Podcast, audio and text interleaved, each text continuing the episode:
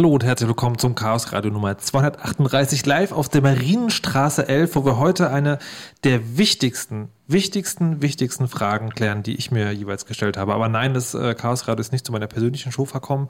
Es ist auch eine, die sich anbietet, weil ja bald Studienbeginn ist und damit sind wir schon fast mitten im Thema. Wir wollen über ein Studium reden, über eins und zwar das Informatikstudium und dazu gibt es äh, hier im Umfeld des Chaos Computer Clubs, in dem wir uns ja heute Abend befinden, ähm, naja, man könnte sagen, es gibt so zwei Aussagen. Das eine ist ein sehr beliebtes Studienfach. Platz 4 in der Top 10 der Studiengänge. Und andererseits ähm, gibt es die Redewendung, dass man nur ein richtiger Hacker sei, wenn man ein abgebrochenes Informatikstudium vorzuweisen hat. Aber man kann schon mal festhalten, Informatikstudium scheint so oder so wichtig. Die Frage ist nur, macht man es zu Ende oder nicht? Und ob das der Fall ist, das wollen wir heute klären. Dazu begrüße ich recht herzlich Andreas Bog. Hallo, guten Abend. Einen schönen guten Abend. David Weber, auch Widdister genannt. Hallo, guten Abend. Guten Abend. Mutax. Hallo. Hallo, guten Abend. Und Tobias Fiebig. Hallo, hey, guten ho. Abend. Ähm, und ihr alle habt äh, die Eigenschaft Informatik, ja, ich muss es jetzt mal richtig formulieren. Ihr habt ein Informatikstudium angefangen. Das habt ihr alle gemacht, oder? Ja. ja. Nein, ah, noch nicht. Gut. Warum bist du denn hier? Ich bin Auszubildender als Fachinformatiker für Systemintegration. Ach, man kann Informatik auch anders lernen als an der Uni? Ja, ich denke. Na gut, wie sinnvoll das ist, klären wir auch heute. Ähm, aber ihr habt, gut, aber die Berufswahl äh, Informatik war für euch irgendwann mal gut. Fangen wir mal äh, links auf dem Sofa an, Andreas. Warum hast du dich entschieden, Informatik zu studieren? Naja, ich habe so Dinge mit Computern getan, das erschien mir naheliegend wie im Sinne von, ich habe jetzt keine bessere Idee und deswegen mache ich das jetzt und ich weiß auch gar nicht, was dabei hinten rauskommt? Ja, so ungefähr. Ich dachte mir, naja, ich will programmieren und die bringen einem das bestimmt bei und ist sicherlich spannend und deswegen habe ich damit mal angefangen. Also es war kein äh, besonders äh, kreativ-schöpferischer Wählungsprozess. Es war ja auch eine Zeit vor dem Internet, wo man sich noch nicht so richtig darüber informieren konnte, wie die Welt da draußen so aussieht. Ja, okay. David, warum Informatik? Ähm, ich habe mich seit ich denken kann mit Computern beschäftigt und bin dann auch irgendwie in diesen Chaos Computer Club gerutscht und äh, in diese komplette Hacker-Szene. Und dann war es für mich klar, dass ich auch beruflich mein Hobby, also mein Hobby zum Beruf machen will. Und ähm, es war dann für mich eher ein Zufall, dass ich das, die Ausbildung zum Fachinformatiker begonnen habe. Ähm, aber genau, es war für mich eigentlich schon immer klar. Wie, also Zufall im Sinne von irgendjemand äh, ist angekommen, hat gesagt, hier, wie wäre es denn du so, ach ja, habe ich gerade eh nichts Besseres zu tun? Oder? Ja, so ähnlich. Ich habe mich eigentlich eher auf eine Stelle beworben, weil mir jemand gesagt hat, ich soll mich doch einfach mal da bewerben, mhm. das Unternehmen sei cool. Und plötzlich wollten die mich auch. Und dann war eine Ausbildung mit dran. Genau. Okay. Mutags, wer war es bei dir? Äh, ich habe erstmal gar nicht Informatik gemacht, äh, weil ich stinke langweilig fand. Also ich habe sehr viel mit Elektronik gemacht als, äh, als Schüler, als Kind. Okay. Habe dann vier Semester Elektrotechnik gemacht und dabei gelernt, dass Informatik total spannend ist und dann den Studiengang gewechselt. Aber ich habe es erstmal nur so kennengelernt, als die sind total theoretisch und das ist irgendwie total abgehoben und, und langweilig. Naja, ob das dann stimmt, das lernen wir doch noch. Tobias, wie war es bei dir? Also bei, bei mir war es auch eigentlich erst so, dass ich nicht wirklich Informatik studiert habe, jetzt aber zum Ende dann doch wieder da reingerutscht bin, weil ich halt in meine alten Muster zurückverfahren bin und auch dieses Problem hatte, dass ich immer viel zu viel mit Computern gemacht hatte, das eigentlich gar nicht wollte, dann was komplett anderes studiert habe und am Ende dann wieder da gelandet bin, wo ich angefangen habe. Das heißt, ein bisschen wieder auf Informatik so eine Sucht, dass in die man reinrutscht, dann kommt man nie wieder von los. Ähm, jetzt bitte ich mal um Handzeichen, also David, du bist noch in der Ausbildung, richtig? Genau. Planst du sie fertig zu machen? Aha, okay, gut, reden wir später noch drüber. Von den anderen äh, Anwesenden, wer hat sein Studium beendet? Äh, ich, ich, ich, habe ein, ein anderes Studium beendet. nee, also hast du das nicht beendet? Ich also, habe dieses Studium nicht beendet. Was hast du denn für ein Studium beendet? Ich bin, ähm, kann ich das laut sagen, ich bin gelernter Betriebswirt. Uh. Ja. Okay. Ja. Ähm, ich habe ja auch Informatik studiert und äh, eine Geschichte, die ich mal wieder gerne erzählen, ist, dass ich äh, da nicht Programmieren gelernt habe. Und ich bin trotzdem durchgekommen.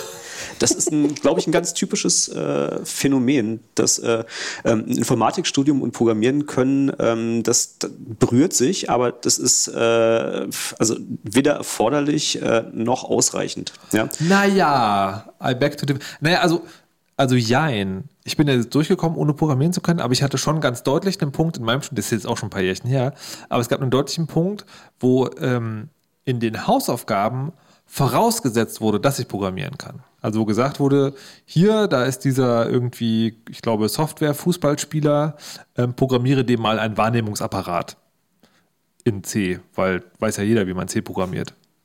Außer mir anscheinend. Ja, so. ja aber man bekommt es aber nicht beigebracht. Wahrscheinlich auch eine Sache, die eher im deutschen Informatikstudium zu finden ist. Also ich habe den Eindruck, dass zum Beispiel Computer Science in den USA da auch anders aufgebaut ist. Bei uns gibt es ja die, äh, diese klassische Fachhochschule versus Universitätseinteilung. Und an der Fachhochschule, da lernst du programmieren. Da gibt es eine C-Vorlesung, da erklärt dir, das ist ein Pointer und das ist ein Integer. Und äh, wenn man das da macht, dann crasht das Programm und das ist blöd.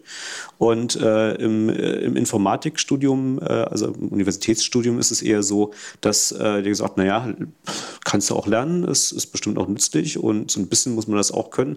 Aber halt, du schreibst auch keine großen Programme, ja. Du schreibst irgendwie kleine Programme für deine Hausarbeiten. Und das ist ein bisschen aufgefallen. An der Uni. I, I, beg to differ ein bisschen. Ähm, an der TU machen wir es tatsächlich so, dass wir in den äh, Studiengängen so, so Basisprogrammiervorlesungen haben, die so Programmieren beibringen und dabei noch Algorithmen beibringen. Das heißt, man kriegt schon Java irgendwie beigebracht als Elektrotechniker und so einen Basis-C-Kurs, den wir auch im Fachgebiet machen, ähm, der ja. aber halt Algorithmen macht. Man lernt aber nicht das Programmieren so, wie man es für eine Firma bräuchte oder so wie man genau, es als genau, Programmierer genau. bräuchte, sondern man lernt Programmieren als Werkzeug, um damit Algorithmen zu, äh, programmieren zu können. Und ja, es sind halt alles kleine Programme und man lernt nicht so Softwareentwicklung, wie man es für den Beruf Softwareentwickler oder Programmierer bräuchte. Ähm, Eins wollte ich aber noch loswerden. Du erwähntest das irgendwie, dass man nur ein echter Hacker sei mit einem abgebrochenen Informatikstudium. Da muss ich gleich mal widersprechen. Also ich kenne äh, Leute, deren höchster Abschluss, äh, gute, gute Hacker, wirklich Spitzenleute, deren höchster Abschluss ist ein Realschulabschluss. Und äh, es gibt auch gute Hacker, deren äh, höchster Abschluss ist halt ein Doktor der Informatik mit irgendwie äh, demnächst auch einer Professur. Ähm, also das, das scheint nicht zu korrelieren. So, das ist ein Skillset, den kann man lernen oder auch nicht für, für Hacker sein. Also jetzt bin ich ja schon mal, also so ein bisschen, also man lernt so, man lernt, also kein Programmieren oder so ein bisschen, aber auch nicht so richtig, dass man, dass es praktische Anwendung hat. Was eigentlich, also für jemanden, der jetzt noch äh, sozusagen gar keine, gar keine Erfahrung hat, ähm, was genau lernt man denn in einem Informatikstudium? Also dieses, ne, es ist ja oft dieses anscheinend, äh, ich, was mit Computern, deswegen studiere ich das jetzt. Was erwartet einen denn da? An der Uni. Jetzt ohne zu sagen, ohne genau, wir machen ja nachher noch die einzelnen Fachbereiche und was die bedeuten, aber was ist denn die Aufgabe eines Informatikstudiums? Also vielleicht fangen wir mal dann an, was ist die Aufgabe eines Studiums? Die Aufgabe eines Studiums ist es, den Geist zu bilden und den Charakter zu formen. Und äh, warte, warte, warte. Also das, das mag ja sozusagen in einer äh, idealisierten humanistischen Welt zu gelten, aber wenn ich äh, in Zeitungen lese, was Politiker oder Wirtschaftsleute über Studien sagen, dann sagen sie mal, naja, die Leute, die aus der Uni fallen, die sind nicht, sind nicht verwendbar. Naja, die erwarten halt äh, sozusagen fertig für ein bestimmtes äh, schmales Fachgebiet ausgebildete Leute. Und ähm, das kriegen sie möglicherweise nicht. Also ähm, wenn man sich mal anguckt, wer Programmierer wird, also viele davon haben studiert, aber viele haben dann auch sowas wie Physik studiert oder Mathematik oder Geologie oder Astronomie oder ähm, auch Geisteswissenschaften. Ja, also das, äh, die, ähm, die Kernfähigkeit, die einem beim Studium vermittelt wird und auch vermittelt werden sollte, meiner Meinung nach, ist nämlich die, selbsttätig zu denken, sich selbsttätig Themen zu erarbeiten. Ja, so hast ein Problem. Und jetzt hast du nicht irgendwie einen Katalog von möglichen Lösungen. Und wenn du die Lösung nie gelernt hast, dann stehst du da, sondern äh, Literatur erarbeiten, sich selbsttätig Gedanken machen, selber denken, Sachen zu entwickeln. Das ist doch die Aufgabe eines Studiums. Na gut, aber das ist die Aufgabe ja jeden Studiums. Was ist denn jetzt die Aufgabe ja. des Informatikstudiums? Da muss man tatsächlich auf die äh, konkreten Inhalte eingehen. Ja. Das ist, ähm, da, was man, äh, also ich weiß ja nicht, wie es heute ist. Mein Studium ist 20 Jahre her. Da gab es im Grundstudium dann so Sachen wie äh, Mathematik und Logik für Informatiker, ähm, Programmieren, Grundkurs, nee, okay, dann, dann, Elektronik. Dann, dann, lass mich anders formulieren. Was ist sozusagen, also der, der fertig Informatik Informatik studiert hat, was kann der? Du, du, du solltest Probleme als solche erkennen können, solltest einschätzen können, wie man ein Problem aus der Realität in Software abbilden und lösen kann und neue Lösungen finden und nicht nur vorhandene zusammenstecken. Also solltest ein Programm entwickeln können, aus sich heraus, aus dir heraus, um ein Problem zu lösen, was in der Realität besteht. Sowas wie. Aber das hört sich jetzt schon an, wie ich muss programmieren und Software entwickeln können. Das ist hilfreich. Ja. Allerdings äh, äh, de facto nicht notwendig, um einen Abschluss im Informatikstudium zu kriegen, was ja, mich eben. auch immer wieder verblüfft. Also man muss nicht besonders gut sein, wenn man dafür vielleicht auch andere Qualitäten hat. Also ein Informatikstudium beschäftigt sich zum Beispiel mit so Sachen wie der Komplexitätsanalyse von Algorithmen. Und das ist etwas, was in der Praxis des Programmierers zu 99 Prozent nicht vorkommt. Das ist so, irgendwie du musst halt ein Problem, also praktische Programmierung sieht heutzutage so aus, du musst ein Problem lösen, dann googelst du erstmal, was es da für Libraries gibt. Dann guckst du auf Stack Overflow nach, wie man irgendwie eine triviale Anwendung dafür schreibt. Und dann pastet man das zusammen und dann probiert man das aus. Und wenn man dann gründlich ist, dann schreibt man dafür seine Testcases und macht eine Performance-Analyse und in der Regel ist es schnell genug. Und dann ist man fertig. Und ob das jetzt irgendwie mit äh, O von n mal log n oder O von äh, n mal log n Dazu kommen wir läuft. später noch. Ja, ähm, das, Tobi das, das, Tobias, sag, sagst du doch mal. Ähm, also ich sehe halt äh, das Problem, dass, äh, was Andreas gerade äh, anspricht, als das müsste, also das müsste eigentlich eher so sein. Ähm, ich habe das Gefühl, dass das Informatikstudium zumindest, so wie ich es bisher in Deutschland erlebt habe, inzwischen davon weggegangen ist, Menschen dazu zu bringen, dass sie am Ende, am Ende vom Studium, wenn sie einen Abschluss haben, Probleme lösen können und wirklich diese eigenständige Transferleistung mehr als Dinge, die da sind, zusammenzustecken, wirklich treffen können. Das ist etwas, was so ein bisschen aus unseren Curricula rausgetröpfelt ist. Also das, das wäre schön, wenn das noch so wäre und das wird auch angestrebt, aber dazu muss sich der einzelne Studierende schon bemühen, das auch zu wollen. Du kommst durch Studium, ohne das zu können. Aber eigentlich ist das der Anspruch des Studiums, das den Leuten beizubringen. Aber gleichzeitig passiert es nicht. Genau. Wow. Du bist halt, du, du, du, bist, du bist halt auch eigenverantwortlich. Okay. Ne? Also ein Studium heißt auch, du musst Ne- eigenverantwortlich dich in Dinge einarbeiten. Naja, und dafür aber das, aber das ist ja leicht gesagt, sozusagen gerade jetzt nach Bologna irgendwie zu sagen, also hier ist das Studium und in diesem Studium äh, bringen wir dir bestimmte Sachen nicht bei, erwarten aber von dir, dass du die einarbeitest, aber gleichzeitig hast du einen vollen Stundenplan und musst möglicherweise noch dafür besorgen, dass es Geld gibt. Ähm, also, dann fangen wir vielleicht mal noch ganz anders an. Wenn man heutzutage Informatik studieren möchte, was sollte man dann mitbringen? Also, was sollte man schon können und was sollte man auf dem Konto haben oder sozusagen ansonsten an Voraussetzungen mitbringen? Falls man sich jetzt gerade mit dem Gedanken Was, was man auf jeden Fall lernen wird, ist Frusttoleranz. nee, nee, was man Das, das, mitbringen. es ist, hilft, das mitzubringen, Okay. weil das ist eine Voraussetzung oder das ist was, was in der Informatik wirklich hilft. Mhm. Weil du wirst immer wieder vor Problemen stehen, wo du Stunden brauchst, um es zu verstehen. Das, Okay. das wird halt immer wieder passieren, auch beim Programmieren. Ähm, was sollte man mitbringen? Eine gewisse Fähigkeit oder den Wunsch, es zu lernen, logisch zu denken. Und ähm, man wird oder man, es hilft, algorithmisch denken zu können. Das heißt, Abläufe als ja, Aneinanderreihung von, wie erklärt man das, von, äh, von, von Vorgängen aufzufassen. Das heißt, wenn ich zum Beispiel zu einem Amt gehe, ähm, dann sehe ich wieder Formulare, in welcher Reihenfolge von wem zu wem gehen. Das ist ein, ein Vorgang. Den kann man in Software abbilden. Und als Informatiker stellt man irgendwann fest, dass man diese ganzen Vorgänge, die man irgendwo beobachtet im Alltag, so im Hinterkopf so ein bisschen schon in, in Algorithmen um, umsetzt. Das passiert einfach unwillkürlich. Okay. Tobias, was würdest du- was würdest du sagen? Ich denke, dass es schwierig ist und dass man definitiv irgendeine Vorstellung davon braucht, ähm, was man irgendwie mit sich selber so ein bisschen anfangen möchte am Ende. Weil gerade dieser Zeitraum so ein bisschen aus diesem Studium rausgefallen ist. Das heißt, irgendwie so ein, so ein, so ein Plan, so eine Perspektive, so ein da möchte ich hin. Okay, man sollte am besten schon wissen, was man damit machen möchte am Ende. Ähm, nicht unbedingt, es kann auch eher so in die Richtung Traum gehen, aber das ist Ja. was ganz, ganz Wichtiges, um gerade diese Frusttoleranz auch zu haben. Okay. Das muss halt Also- Spaß machen. Ich, ich glaube, man sollte der Mathematik nicht abgeneigt sein. Das, das hilft, wenn man Mathe spannend findet. Also ähm, insbesondere diskrete Mathematik und äh, Was, Algebra. was ist diskrete Mathematik? Kannst du dich erinnern an die Geschichten mit den Kurven und den Ableitungen? Das nicht. Äh, sondern? Das andere. Polynomdivision. Graphen. Graphentheorie. Kannst du es so, so erklären, dass jemand, der noch nicht weiß, also quasi, wenn du mir jetzt Krafttheorie sagst, dann weiß ich grob, worum es geht, aber jemand, der jetzt vom, Äh, ein, vom ein Routenplaner, was- Routenplaner was- vom Navigationssystem. Ich habe einen Punkt, von dem ich starte, einen Punkt, wo ich hin möchte. Dazwischen gibt es Straßen und Kreuzungen und ich suche einen Weg von A nach B. Was hat das mit Mathematik zu tun? Das ist Graphentheorie. Das ist diskrete Mathematik oder was ist das? Das ist der Mathematik. ein Teil davon. Ja, das mit den Integralen und den Ableitungen, das ist ähm, die kontinuierliche Mathematik, sozusagen das andere Feld. Ähm, wie soll man das ausdrücken? ähm, Warte, äh, lass mich die Frage anders stellen. Leistungskurs oder reicht Grundkurs auch im Abi? das ist nicht so wichtig, man kriegt da eh nicht vermittelt, was man braucht. Hauptsache es macht einem Spaß. Na toll. Also, tatsächlich fängt das, das Studium bei der Mathematik in der Informatik bei Null an Okay. und man lernt sowieso alles normal. Bei null, ne? Okay, gut. Also wenn, man, wenn man in seinem Leben schon mal vorher einen Beweis gesehen hat und äh, am besten einen induktiven Beweis, ja. Ja. das sind natürlich super Voraussetzungen. Aber jetzt habt, jetzt habt ihr alle drei, habt ihr so Fach, mehr oder weniger so, ne, so Fachdinge gesagt. Was ist denn, was muss ich denn als Mensch auch mitbringen? Also muss ich zum Beispiel ein dickes Bankkonto mitbringen, weil ich eh keine Zeit mehr habe, nebenbei was anderes zu machen? Muss ich schon vorher programmieren können besser oder kann ich das doch irgendwie nebenbei lernen? Ähm, Du musst nicht programmieren können, ähm, wenn du dafür, also wenn du, wenn es okay für dich ist, nicht in der Regelstudienzeit zu studieren, ist es auch überhaupt kein Problem, nebenbei zu jobben. Man muss dann nur aufpassen, dass man nicht zu viel jobbt und das Studium abbricht, weil man ja Geld verdient. Und zwar genug Geld.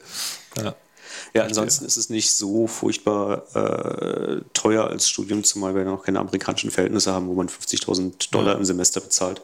Was, was wichtiger ist, vielleicht wirklich zu gucken, welche Stadt man spannend findet und ob man an einer Riesenuniversität studieren möchte, wie in der Berlin an der TU oder FU oder nach Chemnitz geht, wo es relativ kuschelig und klein ist, ähm, sollte man sich auch mal irgendwie vorher angeguckt haben, äh, einfach mal hingefahren sein, um zu sehen, wo man sich wohler fühlt. Die einen mögen es lieber, wenn sie so ein bisschen anonym im Strom mitschwimmen können Ja. und die anderen finden es schöner, wenn die Profs alle ihre Studenten kennen und man so ein persönliches Verhältnis hat.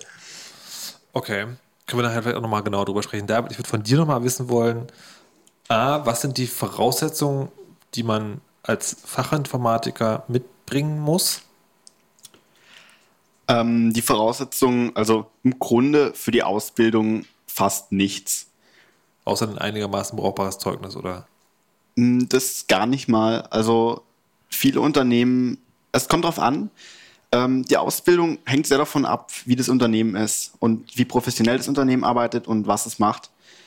Ähm, viele Unternehmen schauen sehr aufs Zeugnis, aber andere überhaupt nicht. Ich zum Beispiel musste in meinem Bewerbungsvorgang kein einziges Zeugnis einreichen. Okay. Ähm, ich musste tatsächlich dann der Berufsschule eins geben, aber nur um zu zeigen, dass ich den Realschulabschluss habe. Aber für die, also es kommt sehr darauf an, wo man wohnt. Wenn man in Berlin eine Ausbildung sucht, dann ist das Zeugnis, denke ich, relativ egal. Ähm, eher sollte man ein Interesse mitbringen. Also wenn ich mich in meiner Berufsschulklasse umschaue, dann haben die meisten Leute eigentlich privat eher weniger Interesse an der Informatik, sondern vielleicht bauen sie sich dann ihren eigenen Gaming-Rechner zusammen, aber darüber hinaus nicht viel. Aber ich glaube, wenn man da richtig erfolgreich sein will, dann sollte man da schon, ähm, oder wenn man es wirklich lernen will, sollte man da auch von sich aus Interesse mitbringen. Jetzt, äh, also erschließt sich mir gerade erst, ich hatte erst gedacht, so Fachinformatiker, das ist, das ist vielleicht so was ähnliches wie, wie sozusagen so technische Hochschule oder Fachhochschule, nur sozusagen ein bisschen ähm, schneller. Aber das scheint ja wirklich so ein, also im Prinzip eine Hand, wie eine Handwerksausbildung zu sein. Also ich gehe zu einer Firma und lerne dort im Prinzip, was die machen. Jetzt frage ich mich, wenn ich jetzt also Tischler lerne, dann gehe ich ja zu einem Tischlermeister, lerne das da und kann dann mit Holz umgehen. Wie ist denn das, ähm, was bist du denn, wenn du jetzt deine, wenn du das da, also wir wissen ja noch nicht, ob du es fertig machen wirst, aber, aber wenn, wenn es fertig ist, was, was sozusagen ist das Ende? Kannst du, kannst du schon jetzt ganz klar sagen, wer du sein wirst, wenn du diese Ausbildung zu Ende bringst? Also in der Was Ausbildungsordnung steht drin, was man können muss. Ja. Und es wird dann auch in der Prüfung abgefragt. Aber äh, die Ausbildungsordnung ist älter als ich. Ich glaube, das Okay. wurde so 95 oder 94 eingeführt, das, die, die Ausbildung. Ich glaube, die aktuelle Ausbildungsordnung ist von 97. Ich bin 98 geboren. Ähm, aber die ist zum Glück sehr allgemein gehalten. Mhm. Aber da kommt kein einziges Mal das Wort Internet drin vor. Aber das heißt, das heißt auch sozusagen, dass du in der Ausbildung all das lernst, was die, was die Firma braucht. Also die, die baut dich quasi zu jemandem, den sie dann benutzen oder Genau. anstellen kann. Also das ist das duale Ausbildungsprinzip. Das heißt, äh, bei mir ist es so, ich gehe zwei Wochen in den Betrieb, eine Woche in die Berufsschule. Und ähm, die Idee dahinter ist, dass ich im Betrieb das praktische Arbeiten lerne, was dann halt sehr betriebsspezifisch ist. Und in der Berufsschule so das Allgemeine. Ähm, das unterscheidet sich ziemlich. Also ich bin bei einem Unternehmen, das so relativ großes Hausding macht, Cloud-Zeug, Bingo. ähm, und meine Mitschüler sind meist bei so kleinen Systemhäusern oder so, so Betriebe, in denen Ja. unter zehn Leute arbeiten. Und das unterscheidet sich sehr. Also ähm, was ich halt, ich habe zum Beispiel in meiner ersten Woche in der Ausbildung schon an, an großen Kunden-Webseiten rumgebastelt. Was vielleicht auch eher daran liegt, dass, also, dass ich halt schon relativ weit war, aber ähm, Aber äh, la- Und- und- lass mich fragen, die, ähm, wenn, wenn du fertig bist und sagen dann diese Jahre zugebracht hast in dieser Firma, ist das, was du kannst, kannst du dann auch theoretisch woanders hingehen oder müsstest du da wieder von Null anfangen? Oder wird das dann dadurch, dass du bei einer Firma bist, so, ist das dann so zugespitzt, dass du eigentlich immer noch mal extra Aufwand betreiben musst, wenn du woanders hingehst? Also eigentlich bringt einem die Berufsschule alles bei, was man für diesen, den Schein, auf dem steht, Fachinformatiker braucht. Naja, aber das, Das, sind ja, dann Sachen wie, kann einen Drucker anschließen und einen- eine Fritzbox. ja. Ja, also es, es gibt ja auch drei oder vier verschiedene. Es gibt den Zwei. Fachinformatik zwei nur, Anwendungsentwicklung und Systemintegration. Genau. Und ähm, klar, also wir, wir hatten in der Firma, in der ich gearbeitet habe, auch Auszubildende und äh, die mussten dann alles machen, von äh, Windows-Updates, Grafikkartentreiber installieren, Drucker anschließen, aber halt auch Server warten Äh, äh, und äh, File-Server konfigurieren. Also, ich kriege noch kein festes Bild von diesem, von dieser, von diesem, also von diesem Berufsbild. Das Berufsbild ist noch nicht fest, weil was du jetzt erzählst, das klingt so wie, okay, das ist so, das ist halt wirklich der Typ, wo man hingeht und fragt, äh, kannst du mal meinen Drucker irgendwie, der macht gelbe komische Punkte, was ist denn da los? Ähm, aber was David, du erzählst, das ist ja eher dieses äh, sozusagen, ich, ich, ich mache sozusagen das in der praktischen Anwendung, wo man eigentlich klischeehaft denkt, das findet im Informatikstudium statt. Genau. Ich programmiere Systeme. das ist so eine schwierige Sache. Es hängt halt echt stark vom Unternehmen ab. Ich zum Beispiel habe mir früher TM gesagt, ich will niemals eine Ausbildung machen, weil ich die Inhalte einfach nicht interessant finde. Aber das lag einfach daran, dass es in meiner Heimatstadt keine Unternehmen gab, bei denen ich interessant fand, was die machen. Ähm, es hängt echt extrem stark vom Unternehmen ab und deshalb, wenn man eine Ausbildung als Fachinformatiker machen will, muss man da picky sein und wirklich drauf achten. Sonst landet man am Ende da und schließt Drucker an. Was man, für die einen ist es super und genau Ja. das, was sie wollen, aber für die anderen lang, ist es total langweilig und unterfordert. Okay, also äh, beim Fachinformatiker ist es eigentlich fast schon egal, also ist die Ausbildung fast schon egal, sondern viel, viel wichtiger ist, wo man landet. Genau. Okay, diese Frage will ich dann gleich nachher nochmal stellen, wie das bei der Uni ist. Vorher gibt es aber ein kleines Stück Musik. Musik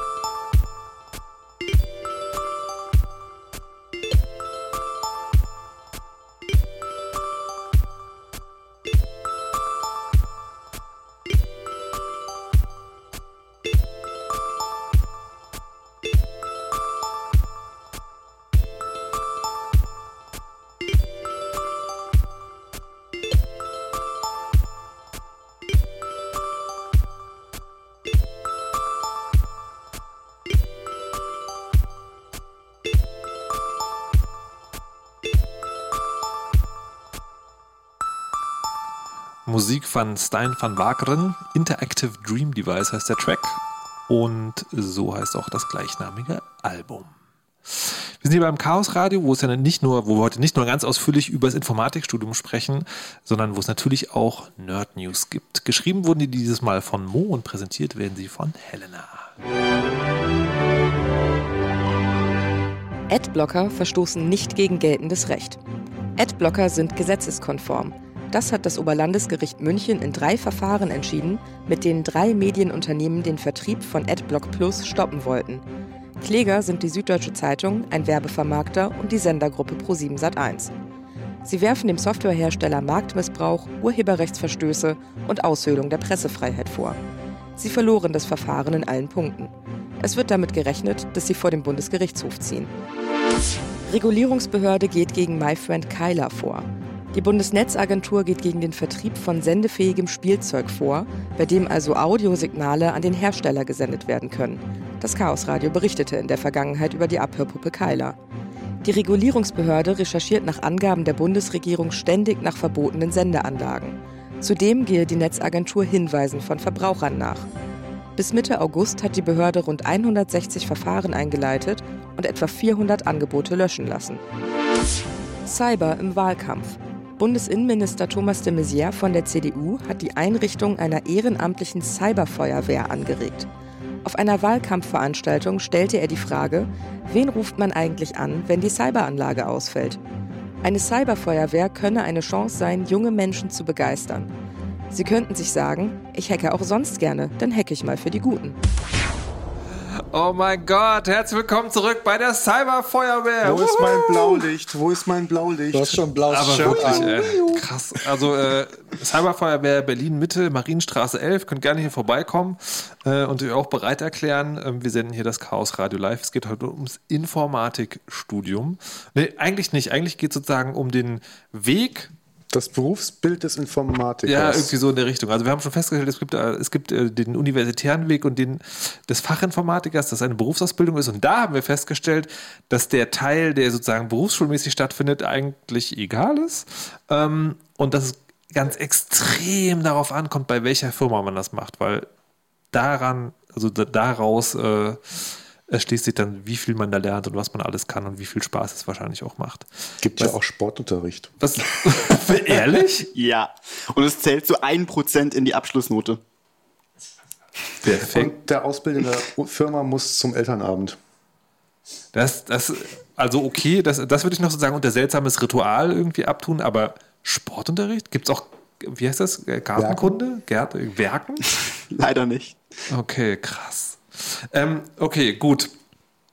Sportunterricht, komme ich gar nicht drüber. Egal. Ähm, jetzt haben wir schon gehört, also ist ganz wichtig, welche Firma man nimmt, wenn man sich als Fachinformatiker ausbilden lässt.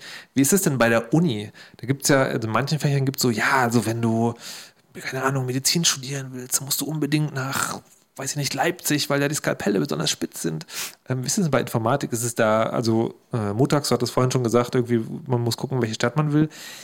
Ist das wirklich der einzige Auswahl, das einzige Auswahlkriterium, dass man sagt, ähm, ich möchte sozusagen in eine Stadt, die mir liegt, oder gibt es auch guten und guter und schlechter Ruf? Es, es gibt guten, schlechten Ruf, es gibt vor allem ganz unterschiedliche Ausrichtungen und, und Aufhänger. Ähm, ich komme aus Marburg, da ist die Informatik ein Teil der Herzliches Mathematik Beileid, äh, zum Beispiel. ja. Das heißt, da, da ist mein Eindruck her, dass es halt sowas völlig Trockenes und ganz Theoretisches und Mathematisches ist, weil da ist die Informatik entstanden aus dem Fachgebiet Mathematik und entsprechend hat die dann sehr, sehr stark Mathematikbezug. An der TU ist es technischer, ähm, auch wenn jetzt der Name Technische Universität nicht unbedingt eine Garantie dafür ist, dass es technisch ist. Aber Okay. es gibt halt die technische Informatik, es gibt die Informatik, es gibt die ähm, äh, Elektrotechnik und die überschneiden sich inhaltlich auch alle so ein bisschen. Die Elektrotechniker lernen auch ein bisschen Informatik und die technischen Informatiker lernen aus beidem ähm, Inhalte. Ah, also jede Uni hat so ein bisschen auch eine andere Ausrichtung. Es gibt auch noch Wirtschaftsinformatiker. Das heißt, es gibt ganz viele verschiedene Studiengänge, die andere Schwerpunkte haben vom Inhalt her und, und was Das, sie da beibringen wollen. Also okay, gut, danke. Aber das kann ich ja sozusagen noch lesen. Ne, Also ich kann ja sozusagen, in, äh, ich kann mir das- den Lehrplan angucken dann sehe ich ja, was da beschrieben wird. Das heißt, das kann ich vorwegnehmen. Aber ich meinte jetzt eher, was den sozusagen, was den Ruf angeht. Also gesetzt den Fall, ich will jetzt, weiß ich nicht, Wirtschaftsinformatik studieren, da gibt es ja wahrscheinlich mehrere Unis, die das anbieten. und ist dann sozusagen, also ist das ein, ein so diffiziles, also natürlich wird sich immer sozusagen, gibt es gute und schlechte Lehrende, aber ist es da sozusagen von auch von der Qualitätsstufe her wichtig? Weil es ist ja manchmal ist es ja so, okay, der hat einen Abschluss von der und der Uni, das ist total super krass und der ist von dieser anderen Uni, das, mit dem wollen wir lieber nichts zu tun, der stinkt. Also ich, ich würde einfach mal behaupten, dass es in Deutschland relativ egal ist, an welcher Uni man letztlich seinen Abschluss macht. Und dass es wirklich viel mehr darauf ankommt, ob man sich in der Stadt wohlfühlt, ob man sich an der Uni wohlfühlt, ob man sich mit dem Lehrkonzept an der Uni wohlfühlt, ähm, welche Menschen da lernen, ob man einen Zugang zu der Art von Pädagogik, die gerade an der Uni ähm, geführt wird, hat. Und ob man da vielleicht andere soziale Rahmenbedingungen hat, ob einem die Größe der Uni zusagt. Musax hat das ja eben schon relativ deutlich ausgeführt. Ähm, das sind, glaube ich, in Deutschland eher so die wichtigen Dinge. Wir sind meilenweit entfernt von einem System in den, wie in den USA, wo man sagt, so, naja, okay, State College, kannst du ja eigentlich auch sparen oder halt ähm, University of California, okay, total super. Ähm, wie, wie ist es denn, äh, dass man da überhaupt hinkommt? Also ist das, ist das zugangsbeschränkt oder kann man sich einfach im Prinzip überall einschreiben und auch die Uni wechseln, wenn man will? Also wir haben ja gerade Fachkräftemangel. Ja. ähm, ja, Moment heißt, mal, ich habe doch gerade gelernt, dass die nicht an der Uni ausgebildet sind. Ja, egal. Okay, also. Also in der Praxis ist es äh, an der TU, glaube ich, momentan gar nicht ähm, NC beschränkt. Mhm. Ähm, aber ähm, viel wichtiger ist noch, ob man an FH gehen möchte oder ob man an eine Uni gehen möchte. Die Entscheidung ist halt wichtiger, die man sich stellen muss. In der FH ist es halt äh, eher praktisch orientiert von der Ausbildung noch. Lernt man da Programmieren? Sagten. Da lernt man auch Programmieren, genau. Aha. Und an der Uni ist schon traditionell mehr so die Ausrichtung Richtung Wissenschaft. Das heißt, man soll eigentlich, oder die Idee ist eigentlich, dass ein ausgebildeter Informatiker von der Uni äh, ein Wissenschaftler ist, der wissenschaftlich arbeitet und neue Problemstellungen findet und löst selbstständig und sich auch in neue Themen einarbeitet und neues Wissen schafft und nicht nur vorhandenes Wissen anwendet. Also warte mal, dann könnte man sozusagen eine Unterteilung machen. Ausbildung zum Fachinformatiker ist extrem firmenabhängig und zugespitzt, was ich da lerne. Ähm, Fachhochschule ist, ich lerne das schon in, einem, in einer abstrakten Art mehr oder weniger, also ich lerne die Werkzeuge, aber das in der praktischen Anwendbarkeit und äh, normale Uni ist Elfenbeinturm. Ja, so ein bisschen. Also aus der Praxis kenne ich halt so, wir hatten äh, Fachinformatiker, das waren die Administratoren in, von Admin-Team. Mhm. Dann hatten wir Programmierer, das waren normalerweise FH-Studenten mhm. oder abges abgeschlossenes FH-Studium. Mhm. Die haben eben dann programmiert, die haben die, ja. die Systeme entwickelt und die Abteilungsleiter, die Leads, die die Vorgaben gemacht haben, die sich die Systeme ausgedacht haben, ja, also die, die sich halt kreativ ausgedacht haben, wie das System mal funktionieren soll, ja. ähm, das waren halt ähm, äh, Hochschul. Also, also, also zynisch aus der Perspektive des Praktikers könnte man zusammenfassen, die, der, die von der Uni kommen, können am wenigsten, deswegen werden sie die Chefs. Ja, die, die lernen halt mehr die Konzepte und mehr so den groben Überblick. Das ist aber abstrakt, also das, ist, das muss nicht so sein. Okay, ne? dann ähm, hm, anders gefragt. Also äh, Fachinformatiker bin ich in einer Firma, kann ich bestimmte Sachen. Ähm, FH kann ich dann wirklich programmieren. Was so Uni, da soll ich in den, Wirtschaft, in den Wissenschaftsbetrieb ja gehen. Das ist ja so irgendwie, das endet ja beim, bei der Professur und dann ist es irgendwie so ein, ein Prof hat irgendwie sechs potenzielle Nachfolger, nur einer kann die Stelle kriegen. Und das, also da ist ja absehbar, dass man das nicht auf Dauer macht. Ja, ähm, da wird man Manager. So, aber ne, das ist jetzt genau die Frage. Wenn ich mit der Uni fertig bin, werde ich dann sofort Manager? Sagt er so, hier, Uni-Abschluss, ich möchte jetzt Chef sein. Andreas, wie ist das? Na, eher unwahrscheinlich. Also, Ach, ja. gut. Was, was mache ich denn dann mit meinem Informatikstudium? Ähm, ja, also so ein Informatikstudium, also Studium ist etwas, wo man die Frage, ähm, wofür brauche ich das denn später nicht unbedingt stellen darf. Also ein Fachhochschulstudium hat äh, den Anspruch, dass das, was man da lernt, äh, tatsächlich relevant ist und Hand und Fuß hat und irgendwie ja. Benutzbar ist. Und äh, in einem Informatikstudium, da lernt man zwar auch lauter nützliche Sachen, aber ähm, zum Beispiel ja, gibt es dann einen Kurs über, wie eine CPU funktioniert. Und dann fragst du dich, wie viel Prozent der Leute, die ein Informatikstudium abschließen, designen hinterher CPUs? Das ist fast keiner. Ja? Ähm, oder Compiler bauen oder 3D-Grafik machen dann vielleicht schon ein paar mehr Leute. Ähm, da geht es also auch schon um, äh, wie soll ich das sagen, äh, die, die Bewusstseinserweiterung, was es sonst noch so alles gibt und wie die großen Zusammenhänge sind. Aber das, das ist ja auch gut, weil ja dann, dann kommen wir sozusagen, also die Spitze, die ist ja dann in der Wissenschaft, die müssen das auch alles wissen. Ähm, aber was mache ich denn jetzt sozusagen, wenn ich da genau nicht lande? Also was mache ich nach dem Studium? Na, du machst halt, wirst halt auch Programmierer oder Manager oder aber, Projektleiter. Oder aber muss das erst noch lernen? Weil an der Uni hat es mir ja keiner beigebracht. Ja, genau. Also typischerweise bringst du das ja selber bei. Ne, also, du bist, ja, nee, ja, ja, das so ist ja das, so tatsächlich ist das. Also du lernst an der Uni ähm, das Programmieren so, so basistypisch Ja. und in deiner Freizeit hängst du dich halt rein und lernst das dann, wie es richtig geht. Oder hast einen Job nebenbei und lernst das halt dann im Job. Also wenn, Aber- wenn, wenn du heutzutage in eine Firma kommst, ein Vorstellungsgespräch, dann gucken die sich dein CV an und da steht dann drauf, ja, hast du was studiert oder nicht? Und irgendwie so, ja, hm, schönen Abschluss haben sie. Äh, was haben sie denn so für Open Source Projekte gemacht? Haben sie einen GitHub-Account? Ja? Ähm, äh, kann man sich das mal angucken, was sie getan haben?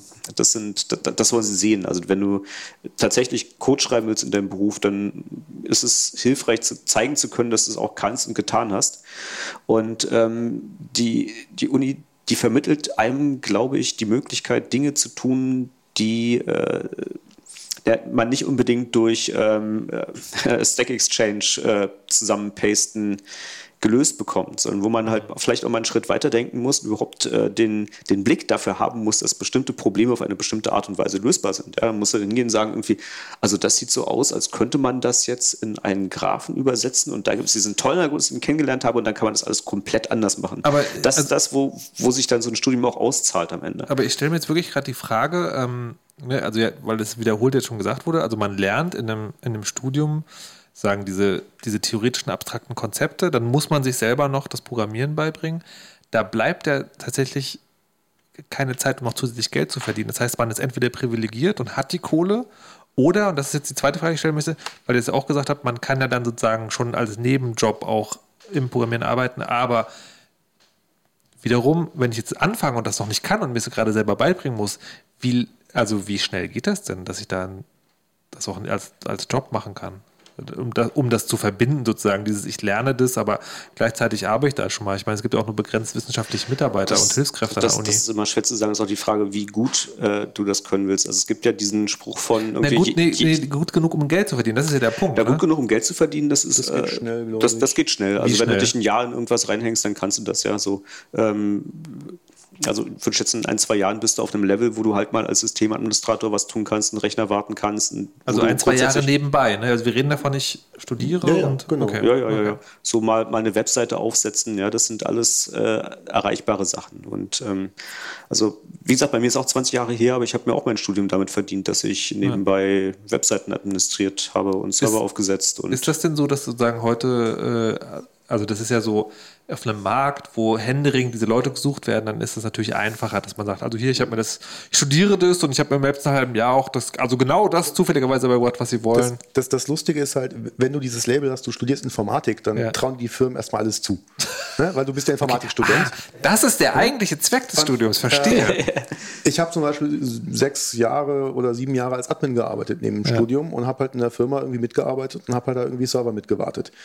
Und ähm, Und du hast als Admin gearbeitet, also da angefangen hast, konntest du das da schon? ja, da konnte ich schon, weil ich es mir halt so als Schüler schon beigebracht habe, so dieses Okay. Linux-Zeug.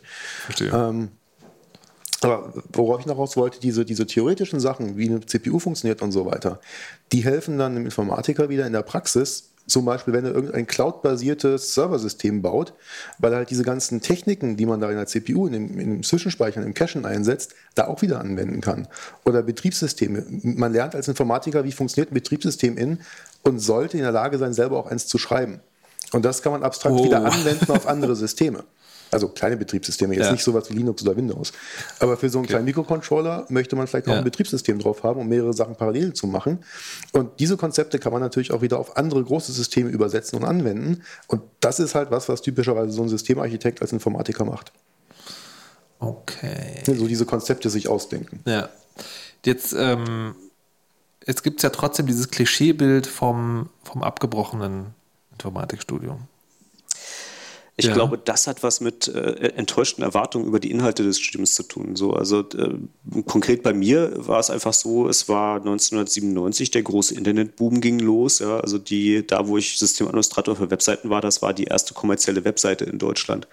Ähm, und äh, die äh, war super spannend und äh, ich habe da quasi bei den Jobs nebenbei mehr gelernt als an der Uni. Also ich bin in die Vorlesung gegangen, dann irgendwie habe ich mir die Hauptstudiumsvorlesung gesucht, die ich spannend fand über neuronale Netze, Compilerbau, 3D-Grafik und dann äh, hatte ich aber mein Grundstudium noch nicht mal fertig und dann stand ich davor, naja, ich muss jetzt noch so viele Scheine machen mit Dingen, die mich nicht interessieren und auf der anderen Seite könnte ich da auch Vollzeit bei den Leuten arbeiten, von denen ich viel mehr lerne. Und das ist dann der Moment, wo ich das Informatikstudium abgebrochen habe. Also da, da würde ich gerne ähm, jetzt, jetzt, mal einhaken, weil mal. so die, dieses, naja, nebenbei arbeiten ist gerade mal so rübergekommen, als ob das so das Ding ist, was man tun muss, um dieses Informatikstudium erfolgreich zum Ende zu bringen. Das ist der Eindruck, den ich jetzt tatsächlich bekommen so, habe. So, so, meine gefühlte, anekdotenbasierte Erhebung im äh, Freundes- und Bekanntenkreis ist, dass es meistens so läuft wie bei dir, Andreas, dass man halt dann irgendwie merkt, so, naja, das bringt mir auf irgendeiner meiner für mich im Leben wichtigen Skalen deutlich mehr, was ich gerade außerhalb der Uni mache. Mhm. Und man sich dann halt irgendwann die Frage stellt, so, warum mache ich dann dieses Uni überhaupt noch? Ist halt eine Gefahr, ja. ja. Und ich kenne aber auch eine Menge Leute, die dann irgendwann frustriert feststellen, dass sie in der Firma nicht mehr weiterkommen. Gerade in großen Firmen, die wollen dann oft so ein abgeschlossenes Studium haben, dass man dann Manager werden kann. Und dann versuchen sie halt krampfhaft nebenbei noch irgendwie einen Master of Business Administration zu machen, mhm. zusätzlich zum Beruf, damit sie dann in der Firma aufsteigen können. Das ist, muss man sich halt sehr genau überlegen, was man da machen möchte. Also ich muss auch sagen, mittlerweile, äh, also bin ich an einem Punkt angelangt, wo mir gewisse Inhalte dann doch fehlen. Ja? Also ähm, damals, als wir Informatik studiert haben, ja, da ging ähm, ein Beweis über die Korrektheit eines Algorithmus so, der Prof hat irgendwie fünf Zeilen Code an die Tafel geschrieben und dann hat man hier ein bisschen was annotated, da ein bisschen was annotated und dann so Handwaving. Drei Stunden später war halt der Algorithmus korrekt bewiesen. Und heutzutage ähm, sind wir halt so weit, dass äh, Programme von anständiger Komplexität wie so ein Compiler oder ein Betriebssystemkern vollautomatisiert bewiesen werden können. Und äh, die, äh, da steckt halt viel Mathematik drin, viel Beweistechniken, ähm, die, die ich mir jetzt sozusagen nachträglich mühsam äh, anarbeiten muss. Ja? So Kategorientheorien, solche Dinge, was man dann für funktionale Programmierung braucht. Ähm, das hätte ich jetzt schon ganz gern auch noch gewusst. Naja, aber ist das, also hätte dir das Studium das geliefert, wenn du es fertig gemacht hättest, oder ist das eher was, was jetzt in den letzten Jahren entstanden ist? Die theoretischen Grundlagen sind ja alle seit 50 Jahren bekannt. Wir sind nur mittlerweile so weit, dass man das ausreichend schnell automatisieren und hochskalieren ja, kann. Ja, aber deswegen die Frage sagen, hätte dir das was gebracht, dein Studium? Also Kategorientheorie hätte es gegeben, es hätte ähm, funktionale Programmierung gegeben. Ähm, es hätte vielleicht nicht also einiges an Beweistechniken ist neu, aber vieles ist auch schon immer da gewesen und ist vielleicht auch Bestandteil der Mathematik gewesen. Also wie man komplexere Sachverhalte in der Mathematik beweist, das ist eins zu eins das, wie es jetzt in der Informatik gemacht wird für formale Methoden. Das, also ja, ja, es wäre da gewesen. Also Tobias gleich, aber würdest du dem, dem jüngeren äh, Herrn Bog also raten, nee, mach das mal fertig? Würde ich schon sagen, ja. Okay.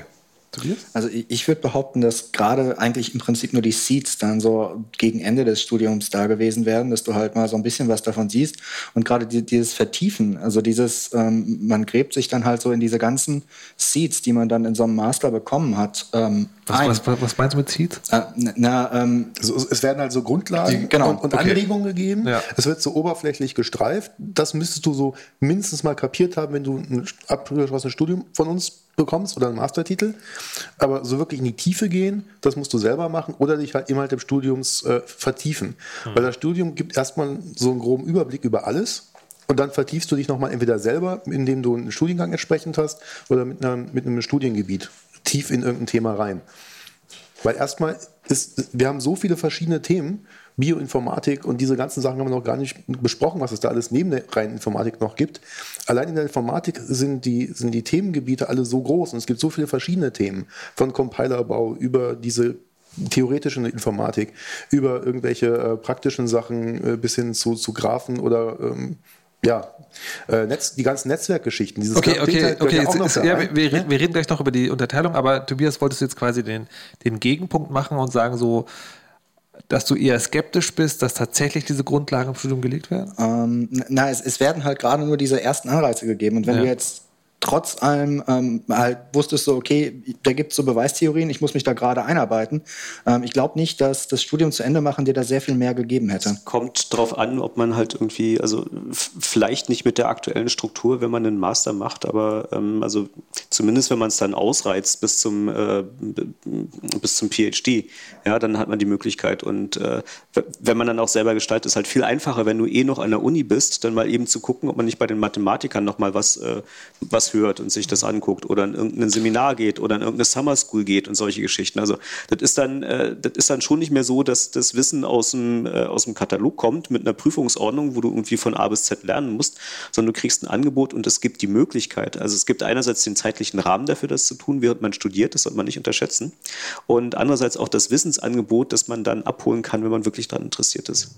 Aber die, die Sachen, die du jetzt machst, also irgendwie so beweisbarer Code und sowas, ist das, äh, wenn man jetzt als Informatiker, der Software baut, arbeitet heutzutage Standardgeschäft oder bist du schon auch sozusagen in, in so einer, arbeitest du an einer Stelle, wo du sagst, okay, das ist schon eine höhere Ebene und da macht man das, dann auch die, die abstrakten da, Sachen? Da, das ist definitiv momentan noch die Avantgarde des Programmierens. Also das machen sehr, sehr wenige Leute, aber es wird zunehmend wichtig. Es ist klar, dass irgendwie, äh, also wir, wir bauen ja Computer irgendwie wie vor 100 Jahren irgendwie äh, Autos und Brücken gebaut wurden. So ein Wunder, dass es nicht auseinanderfällt.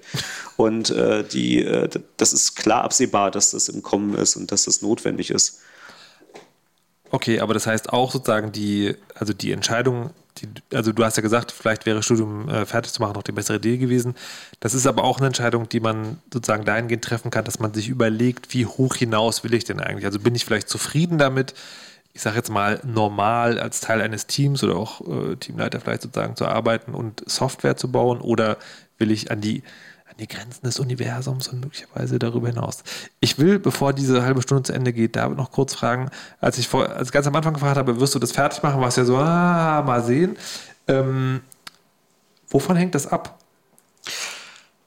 Ähm, eine Sache beim, äh, beim, bei der Ausbildung zum Fachinformatiker oder generell bei Ausbildungen ist, ähm, Berufsschule. Ich habe bisher in meinem ganzen Leben, glaube ich, noch nie was Positives über die Berufsschule gehört. Mhm. Und ähm, es ist auch eher enttäuschend. Also die Unterrichtenden, also die LehrerInnen sind oft schon kurz vor der Rente und äh, haben sich auch seit 30 Jahren nicht mehr irgendwie dem Thema befasst und sind auch gefühlt schon seit zehn Jahren immer den gleichen Stoff am Unterrichten. Und damals war er schon falsch und alt. Genau. Schön. Und äh, auch so Sachen wie IPv6, dieser neue Quatsch. Ähm, aber, aber Berufsschule ist doch was alle zwei Wochen eine Woche. Genau. Und ist sozusagen, und das ist so frustrierend.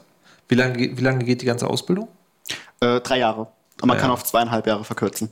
Ähm, und das ist aber sozusagen so frustrierend, dass die, dass die, ähm, das Endziel, diesen Zettel zu haben, ist für dich nicht sozusagen motivierend genug, um diese Berufsschule zu ertragen. Also für mich, für mich kommt da noch ein zweiter Faktor ja. dazu.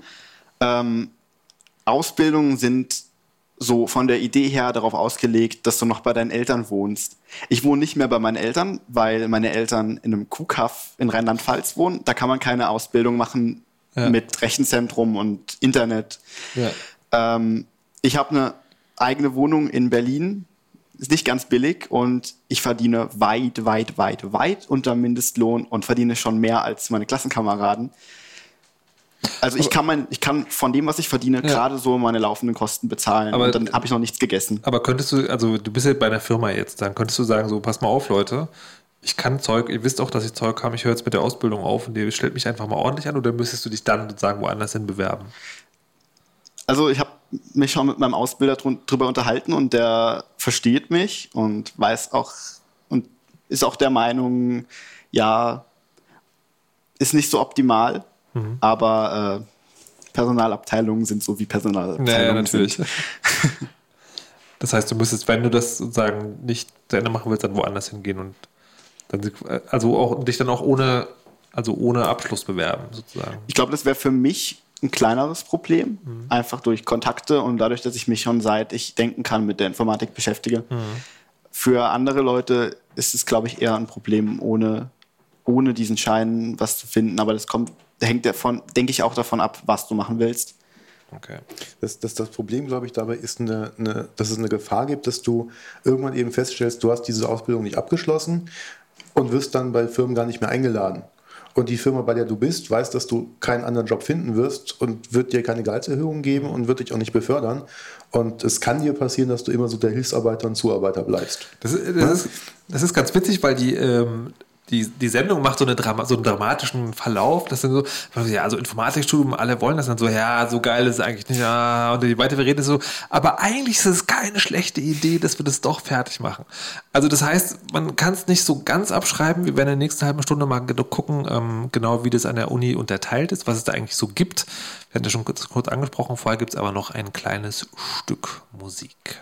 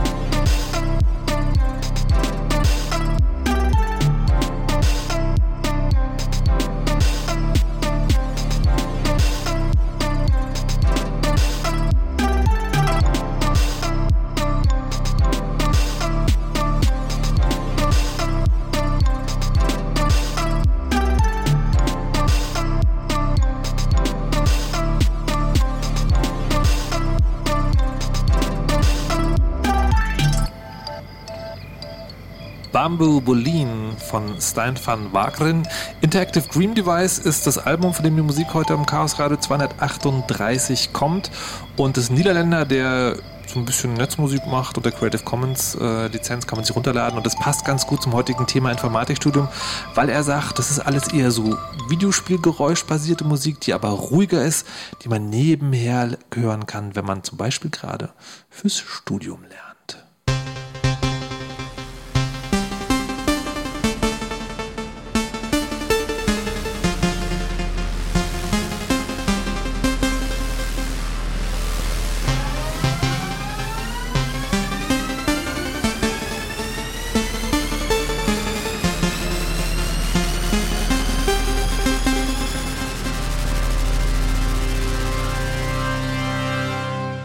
So, und damit herzlich willkommen zurück zum Chaos Radio 238. Wir sprechen über Informatik, Studium und Ausbildung. Bei mir zu Gast sind Andreas, Mutax, Tobias und David. Hallo und herzlich willkommen zurück.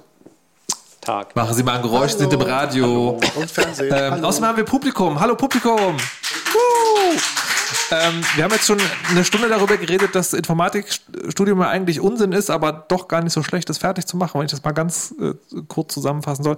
Gibt es Fragen oder Anmerkungen momentan vom Publikum? Nein? Hm? Doch? Ja? Heben Sie die Hand. Wir haben hier Mikrofone, falls Bedarf besteht. Ähm, wir sind noch eine Stunde hier. Könnt ihr euch noch überlegen.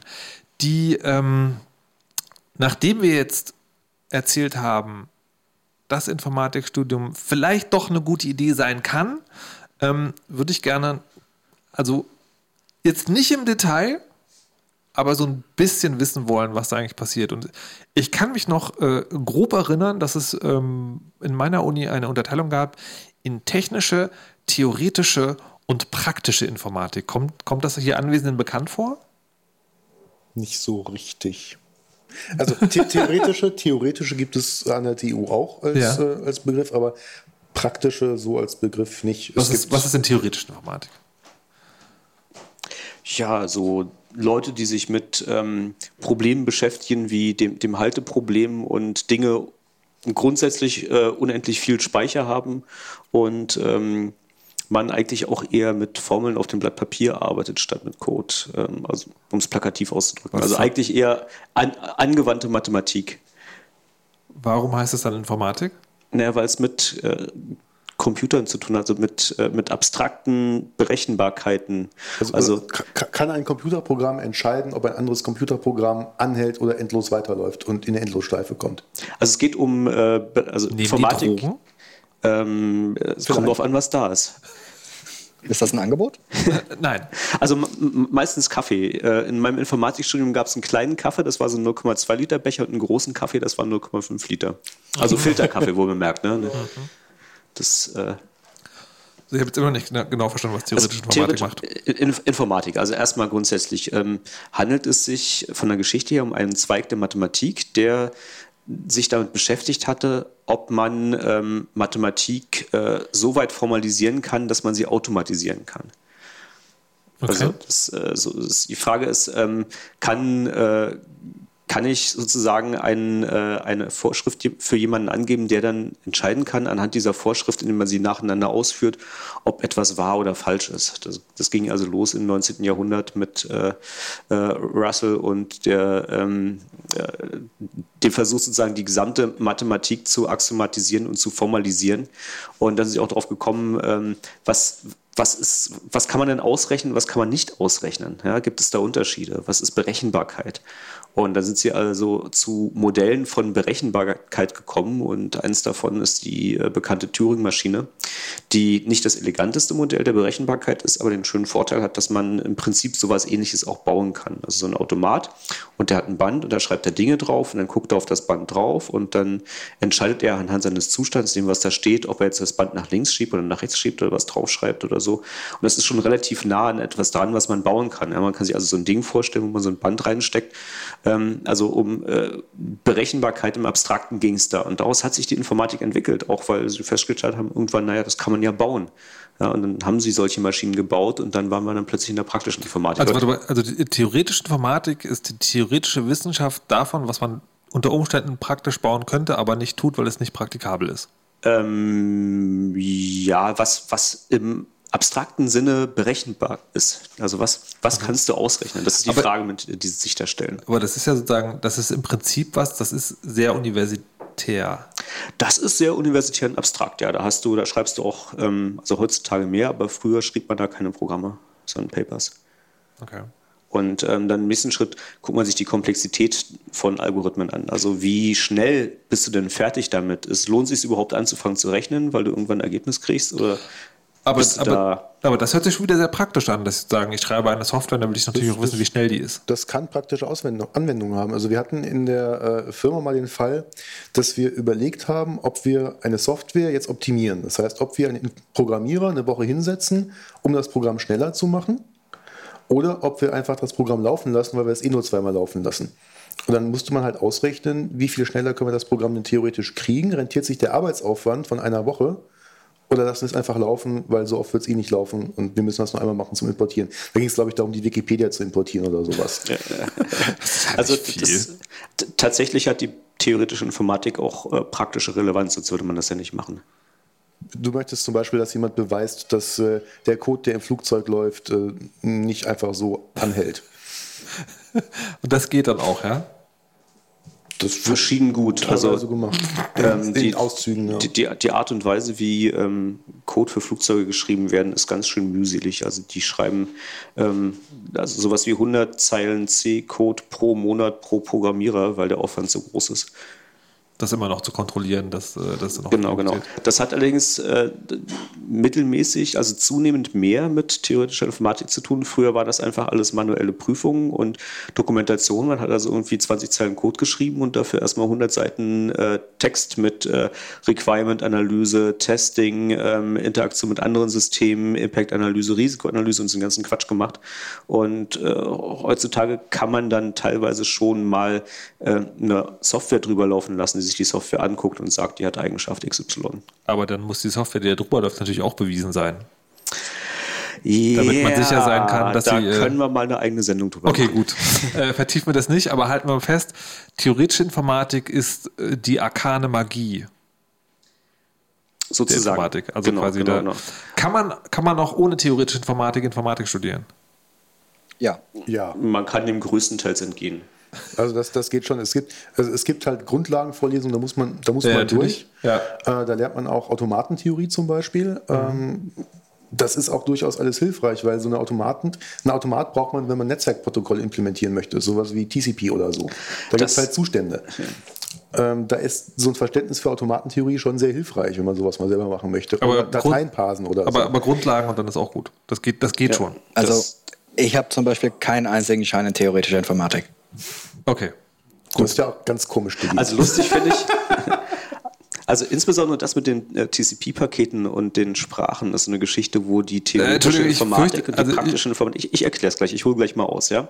Aber es ist äh, da, wo die Welten miteinander kollidieren, wo die Realität einfach nicht so ist, wie du das im Studium lernst. Ähm, also Sprachen, da gab es mal diesen Chomsky, den man hauptsächlich als Sprachwissenschaftler kennt. Ähm, mittlerweile äh, ist er auch öfter mal im Fernsehen, gibt seine Meinung zum politischen Weltgeschehen ab. Aber der hat äh, zur Informatik auch was beigetragen, nämlich eine Systematisierung von ähm, Sprachen, von also Computersprachen, sowas wie HTML oder Programmiersprachen. Und der hat da Hierarchien für aufgebaut und äh, zu den Hierarchien der Sprachen gehören verschiedene Algorithmen, äh, mit denen man diese Sprachen dann parsen kann, also sich auseinandernehmen, sich angucken kann. So. Ähm, da, da gibt es also so grobe Unterscheidungen wie ähm, reguläre Ausdrücke, Regular Expressions, hat der ein oder andere schon mal gesehen, ja, die man mit einem solchen Automaten lösen kann. Und äh, dann gibt es Sachen, die zum Beispiel Klammern haben, wo für jede geöffnete Klammer auch hinten wieder eine Klammer zugemacht werden muss. Und da muss man sich irgendwo merken, wie viele Klammern aufgemacht werden, damit die auch alle wieder zugemacht werden können. Und das muss man irgendwo auf einen Stack tun, ja, so, ein, so, so einen Stapel haben, wo man sich das merkt und ablegt. So als grobe Hierarchie. Ähm, denkst du irgendwie, toll, oh, großartig, ich habe die Welt verstanden. Ähm, kommst in die Praxis und stellst dann erstmal fest, dass die Perl Regular Expressions gar keine regulären Ausdrücke sind, sondern viel mächtiger und auch gar nicht. Aber ich, schon, schon, schon halt. Also ich habe verstanden, ich habe zwischendurch was verstanden, nämlich, wenn man Programme schreibt, macht man viele Klammern, dann muss man darauf achten, dass man die Klammer, die man aufgemacht hat, auch irgendwann wieder zumacht. Genau, Den Rest habe ich nicht verstanden. Das, also das sozusagen, das mit dem Klammern zählen ist schon eine kompliziertere Sprache als, ähm, was ist eine, Re eine Regular Expression? Das ist sowas wie irgendwie, ähm, also alle Elemente meiner Sprache sind drei A's gefolgt von null oder beliebig vielen B's. Also A, A, A, B oder A, A, A, B, B, B, B, B, B, B sind alles Worte aus meiner Sprache. Definiere ich jetzt mal so. Def def definiere Okay, so. mhm. Und da, da musst du aber nicht zählen. Da kannst du irgendwie sagen, ähm, naja, wenn ich ein B gesehen habe, dann bin ich im Zustand, ich habe ein B gesehen. Wenn ich noch ein B sehe, bin ich wieder im Zustand, ich habe ein B gesehen. Da muss man sich nichts merken. Ja? So, au Ja. Außer irgendwie, man ist gerade im Zustand, man hat ein B gesehen und nicht irgendwie Was hat das mit mitzählen. theoretischer Informatik zu tun? Ja, theoretische Informatik erzählt dir, für welche Sprachen du mitzählen musst und für welche du nicht mitzählen musst. Hä? Ja, Und das macht dann was? Na, das, äh, da, davon hängt ab, was du für einen Algorithmus brauchst, um die Sprache zu verstehen. Also, Also, ob du das einfach du- machen kannst oder ob das schwierig ist. Und äh, das, am, am, Ende des Tages hat es aber alles nichts mit der wirklichen Welt zu tun, weil in der Praxis wird alles komplett anders gemacht. ja, aber in, in, der Praxis gibt es dann immer wieder Leute, die wollen dann HTML mit Regular Expressions wie SED, ABK oder so parsen und wundern sich, warum das dann nicht funktioniert. Leute, was? HTML mit Regular Expressions? Ja, also HTML ist halt sowas, da muss man sich Dinge merken. Ja. Und bei Regular Expressions geht das nicht so einfach. Also eigentlich gar nicht. Und deswegen, wenn man Komsky zugehört hat, weiß man, dass man mit einer regulären, mit einem regulären okay, lass, lass, lass, die Frage, HTML lass mich die Frage kann. anders stellen. Wenn ich verstehen will, was ihr gerade geredet habt die letzten zehn Minuten, muss ich dann theoretisch Informatik studiert haben? Oder diesen Stack Overflow-Artikel dazu lesen. Ja, also das, ähm, das äh, im Prinzip ist das äh, ein typischer Bestandteil Grundkurs theoretische Informatik und auch einer, an dem man fast nicht vorbeikommt, weil das ist so, so klassische Informatik Gut. 50er Jahre. Ich, ich entschuldige mich beschäftigt. An, an, dieser Stelle an, äh, bei den Hörern und Hörerinnen, weil ich äh, sozusagen nicht schaffe, das so aufzuklären, dass es, glaube ich, wirklich jeder versteht.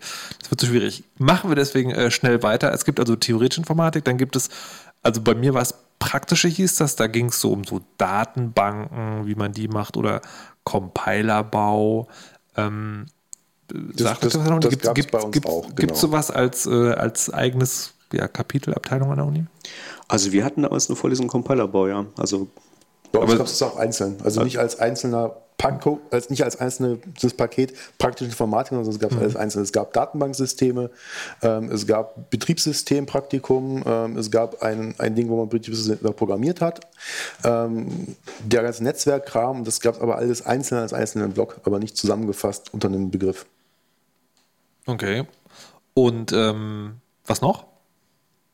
Ähm, Technische Informatik? Technische Informatik ist ein eigener Studiengang bei uns, äh, der eben die, der die Elektrotechnik und die Informatik versucht unter einen Hut zu bringen.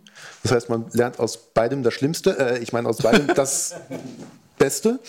Ähm, äh, was es seit ein paar Jahren erst gibt, ist an der TU zum Beispiel die Wirtschaftsinformatik, ähm, weil die TU gesagt hat, wir hätten gerne eine Wirtschaftsinformatik, die mehr technischen Fokus hat. An anderen Unis ist es so, dass man da mehr einen Wirtschaftsfokus hat und halt nebenbei noch so ein bisschen Informatik lernt. Ähm, es gibt Bioinformatik, aber das sind alles einzelne Studiengänge. Ich wollte gerade sagen, aber dieses, ähm, wie genau sind denn diese, diese verheirateten Fachgänge sozusagen zu verstehen? Ist es einfach, dass ich dann halbe halbe studiere und dann quasi. Es kommt immer sehr drauf an. Also ich hasse diese juristischen ja. Antworten. Das sind Rechtsanwälte sagen, aber es kommt drauf an. Also, also, es hat schon viel gemeinsame Grundlagen, ja, so ja. Wie, wie, ganze irgendwie Grundlagen der Programmierung und äh, Mathematik für Informatiker, das hörst du halt immer. Und in der Bioinformatik dann hörst du halt auch ein bisschen Biologie mit. Und äh, vieles ist dann halt ein, eine Vorlesung oder irgendwie äh, zwei, drei Vorlesungen über die Semester verteilt und dann war es das. Und die hören dann auch Leute aus verschiedenen Fachbereichen. Also sowas wie Compilerbau war zum Beispiel zwei, drei Vorlesungen. Oder 3D-Grafik kann das sein, ja, dass du nochmal zwei, drei Vorlesungen hast. Dann gibt es dann noch die, äh, die Leute, die Spieledesign studieren, die machen dann auch noch die 3D-Grafik und kriegen nebenbei noch einen Kurs in, äh, wie das eigentlich mit dieser Kunst funktioniert und Gestaltung und so und wie man Geschichte erzählt. Oder, ähm, wie gesagt, in der Bioinformatik wie das mit der Zelle ist, ja, und der DNA und wie die Proteine gefaltet werden. Das, äh, also da, da, hat man dann schon sozusagen äh, Spezialisierung, wo man eine ganze Menge Informatik lernt, aber dann jeweils auch noch einen, einen anderen Bereich dazu. Okay.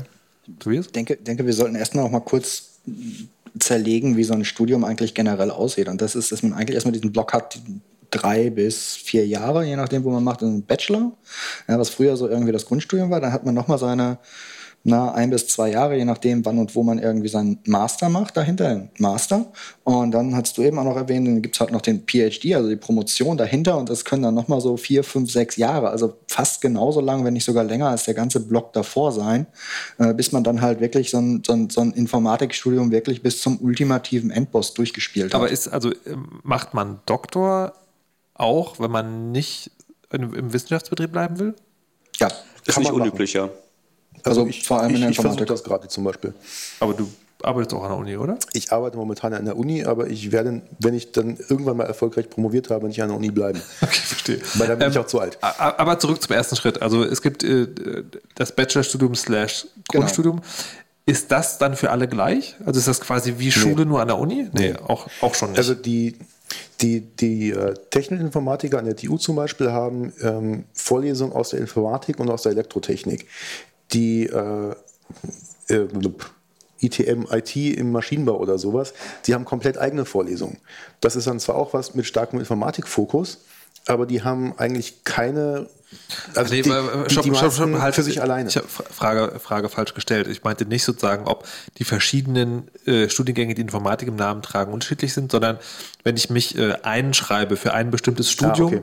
und dann äh, sozusagen das bis zum Bachelor bringe, machen dann alle Kommilitonen, die sich zum selben Zeitpunkt eingeschrieben haben, dasselbe wie ich oder finden da auch schon Spezialisierungen Zu statt? 80 Prozent, es gibt aber Spezialisierung. Also wir haben Studiengebiete, heißt das, glaube ich, an der TU, ähm, wo es zum Beispiel in Richtung mehr Richtung Netzwerk gehen kann oder mehr Richtung Programmierung. Okay, aber 20 Prozent, das ist dann sozusagen so, dass, dass da ein Häubchen oben drauf, eigentlich machen alle dasselbe. Also vor allem der Punkt danach machen sie nicht alle dasselbe. Ja? Also wenn, wenn die erstmal ihren Bachelor haben, dann Nee, kann, aber das, genau, das, genau. die Frage war erstmal bis zum Bachelor. wenn man in einem Studiengang ist, ist das relativ homogen. Okay. Und ähm, ist es, also ist es so, dass man mit dem Bachelor sozusagen auch schon aufhören kann? Oder ist der Master quasi, also ist, die ist, ist der Politik Bachelor, sagt ja. Die Politik sagt ja und das macht nee, ich möchte aber von euch, also auch wenn es albern klingt, die Praxis Äh, wissen. In der Praxis In wird man, glaube ich, nicht so richtig glücklich. In der Praxis heißt es immer Hochschulabschluss erwünscht oder gleich, gleichartige Qualifikation der Berufserfahrung. Also Aber ist, ist, ist Bachelor dann schon quasi, also zählt das schon als Hochschulabschluss? Also es äh, kommt drauf an, wo im öffentlichen Dienst nicht, ja. Ähm, aber wenn du dich bei einer Firma bewirbst, da ist es echt so, dass ähm, die, äh, ob du studiert hast und was du studiert hast, schon so ein bisschen nachrangig ist. Sondern irgendwie, wenn du zeigen kannst, naja, ich habe halt hier fünf Jahre bei Firma XY Projekt Z geleitet, was am besten auch noch bekannt ist und äh, kann das und das und das und das, dann äh, wirst du halt im Interview getestet, ob du das und das und das und das wirklich kannst und dann wirst du angestellt. Okay, also sagen, es ist relativ wahrscheinlich, wenn ich an der Uni bin und nicht mein Studium sowieso irgendwie in den Wind schießen will, dass ich dann auch noch einen Master hinterher mache. Wie sieht der aus? Der ist dann spezialisierter oder ist das da auch so ganz klar reglementiert, was da passiert? Der ist vor allem einfacher. Hä? Ähm, der, So, sollte der Schwierigkeitsgrad nicht ansteigen? Der, der Bachelor vermittelt die ganzen Grundlagen. Das heißt, du musst dich durch diesen ganzen Kram durchquälen, der dich eigentlich gar nicht so richtig interessiert und auch durch diese Mathe-Vorlesung. Ähm, und meine Erfahrung, ich habe Diplom studiert, war, dass dann im Hauptstudium plötzlich alles total einfach wurde. Weil Ja. ich konnte mich plötzlich auf die Sachen konzentrieren, die mich wirklich interessiert haben, die ich spannend fand. Und das fällt einem dann natürlich unendlich viel leichter, weil man auch viel leichter oder viel lieber sich mit den Sachen beschäftigt. Außerdem sind die Grundstudiumsveranstaltungen, also bei uns damals, als es noch Grundstudium hieß, die waren immer Montagmorgens um 8. Und äh, die Hauptstudiumsveranstaltung, also was heute Master ist, das ist dann immer so gegen Nachmittag gewesen. Das kommt auch dazu, ja. Sehr, sehr gut. Ähm, so, und dann bin ich aber fertig mit dem Hochschulstudium, wenn ich will, kann aber auch noch promovieren. Jetzt finde ich das ganz lustig, weil mir gerade auffällt, äh, ich kenne mittlerweile genug Leute, die das versucht haben und auch fertig gemacht haben, deswegen weiß ich, wie das geht, aber könntest du mal für, für Menschen, die quasi vielleicht jetzt gerade am Anfang äh, stehen und sich überlegen, ah, wäre das was für mich, was genau ist das eigentlich, dieses Promovieren? Wie mache ich das? okay, also- wenn, ihr diese, wenn, ihr, wenn ihr diese Blicke jetzt gesehen hättet, Also, dann wüsstet was- ihr, dass vor allem, dass die, die eigentliche Antwort auf die Frage ist, man macht es nicht. Ja, wa- Vier was Jahre es Schmerz? ist, ist einfach zu beantworten, ein Armutsrisiko. Also das ist, äh, das ist äh, unheimlich zeitraubend, ähm, weil man äh, tatsächlich selbstständig wissenschaftlich arbeitet und hinterher ein Werk rausbringen muss, was sozusagen etwas Neues schafft. Die Theorie ist, wenn du deine Bachelorarbeit schreibst, ja, dann musst du im Wesentlichen beweisen, dass du gut darin bist, Bücher zu lesen, das Gelesene wiederzugeben. Äh, bei einer Masterarbeit ist es schon so ein bisschen, naja, mal auch was eigenes bauen, aber jetzt schon Unter auf den Anleitung unter auch. Anleitung auf den existierenden Gebieten und eine, äh, äh, so, ein, so ein PhD, äh, so, ein, so ein Doktorabschluss, ist, äh, da ist die Anforderung, dass du etwas Neues selbsttätig schaffst. Und ähm, das ist in der Regel sehr umfangreich. Dann, also dich leitet auch keiner an. Ja. Du hast vielleicht einen Ja, Doktorvater, mit dem du dich mal austauschen kannst. Ich wollte gerade sagen, mal ganz praktisch sagen, also eine Masterarbeit ist, glaube ich, um die 80 Seiten. Ähm, so, wa- was ist eine Doktorarbeit im Ergebnis und wie lange habe ich dafür Zeit und was mache ich währenddessen? Es gibt Listen von fünf Seiten, aber die sind sehr selten. Ja, also in der Regel doppelt so lang wie so eine Masterarbeit, ja. Aber auch mit äh, halt schon mit einem höheren Anspruch. Das ist, glaube ich, das Problem dabei, dass du äh, äh, im Anspruch selber, da scheitern auch viele Leute. Ja. Du brauchst erstens die Disziplin, kontinuierlich dran zu arbeiten, ohne dass jemand irgendwie alle drei Tage dasteht und fragt, hast du schon eine Seite geschrieben? Äh, die gesamte Literaturrecherche zu machen, das so zu dokumentieren, dass du es hinterher wiederfindest. Ähm, dann stellst du mittendrin fest, dass die Theorie, von der du ausgegangen bist, auf die du deine Arbeit aufbauen willst, eigentlich völliger Blödsinn ist. Und dann kommt nochmal was Neues raus oder keine Ahnung, äh, dir, wird, dir wird langweilig, weil du schon Ewigkeiten an diesem Thema kaust. Das sind so die typischen Probleme, die einen da treffen. Also plus, plus noch dieser ganze Verwaltungskram. Also wenn du an einer großen Universität bist mit mhm. starken Sparauflagen wie der TU Berlin, ähm, dann hast du halt plötzlich 800, 900 Studenten, die du betreuen musst mit drei Leuten. Okay, äh, du musst halt noch nebenbei diese ganze Lehre organisieren und hast noch eine ganze Reihe anderer Aufgaben parallel zu deiner eigentlichen ist, Promotion. Ist, ich schreibe eine Doktorarbeit gleichbedeutend mit, ich bin an einer Uni angestellt und auch für die Lehre zuständig? Äh, nicht, unbedingt, nicht, unbedingt, aber das ist sehr üblich. Also du musst ja von irgendwas leben in der ja. Zeit. Ja? Deswegen sage ich, es handelt sich um ein Armutsrisiko. Mhm. Und äh, die, der übliche Weg ist, dass du halt an der Uni als wissenschaftlicher Mitarbeiter angestellt bist und äh, das ist ganz unglaublich schlecht bezahlt, wie überhaupt alle akademischen Jobs in Deutschland unglaublich also, schlecht bezahlt sind. Da, da würde ich jetzt mal doch, also vor allem beim Berliner IT-Stellenmarkt ganz stark widersprechen. Äh, an der Uni Stellen? Ich muss feststellen, dass die vier Jahre, die ich jetzt mit Promovieren verbracht habe, ich durchgehend mehr Geld als meine Partnerin auch in der IT-Führungsposition auch einen Master aber nicht an der verdient Uni, hat. Oder? Was war an der Uni? An der Uni. Nicht an der Uni, ja, ja, ja. Ich, ich war an der TU Berlin. Achso, du warst an der TU Berlin. TVL 13. Was, was heißt das? Oh, oh. Das heißt, ähm, dass ich aktuell TVL 13 Stufe 3, also mit jetzt vier Jahren an der Uni, ähm, mit gut 50.000 brutto nach Hause gehe. Als wissenschaftlicher Mitarbeiter, Als wissenschaftlicher der eine Doktorarbeit schreibt. Der okay. eine Doktorarbeit schreibt. Wie, wie, wie, viele Leute musstest du den Rücken stechen, um an diese Stelle zu kommen? Keinen. Also das, der, der Vorteil des Informatikers ist, dass er halt in der Regel auch volle Stellen kriegt an der Uni, wenn er möchte. Archäologen bekommen eine Sechzehntel Stelle, damit sie versichert sind, wenn sie im Labor arbeiten.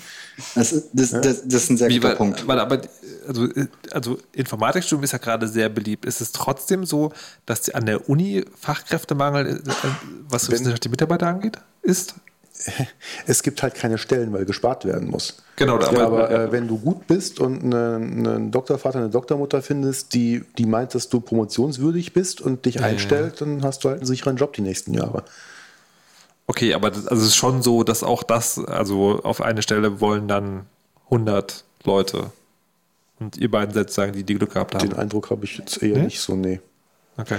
Weil, weil du verdienst halt nicht so viel wie in der freien Wirtschaft, wenn du halbwegs geschickt dich anstellst. Moment. Und ich ne, ein Widerspruch. Bist, ne, und halt bereit bist, auch nicht in Berlin zu bleiben, zum Beispiel. Ja. Okay. Hm. Wie lange dauert so eine Doktorarbeit? Offiziell drei Jahre. Kann maximal auf fünf verlängert werden. Wie lange schreibt ihr beiden schon? Ähm, Vier knapp. Ich habe äh, das Ding nach drei Jahren und neun Monaten roundabout abgegeben. Okay.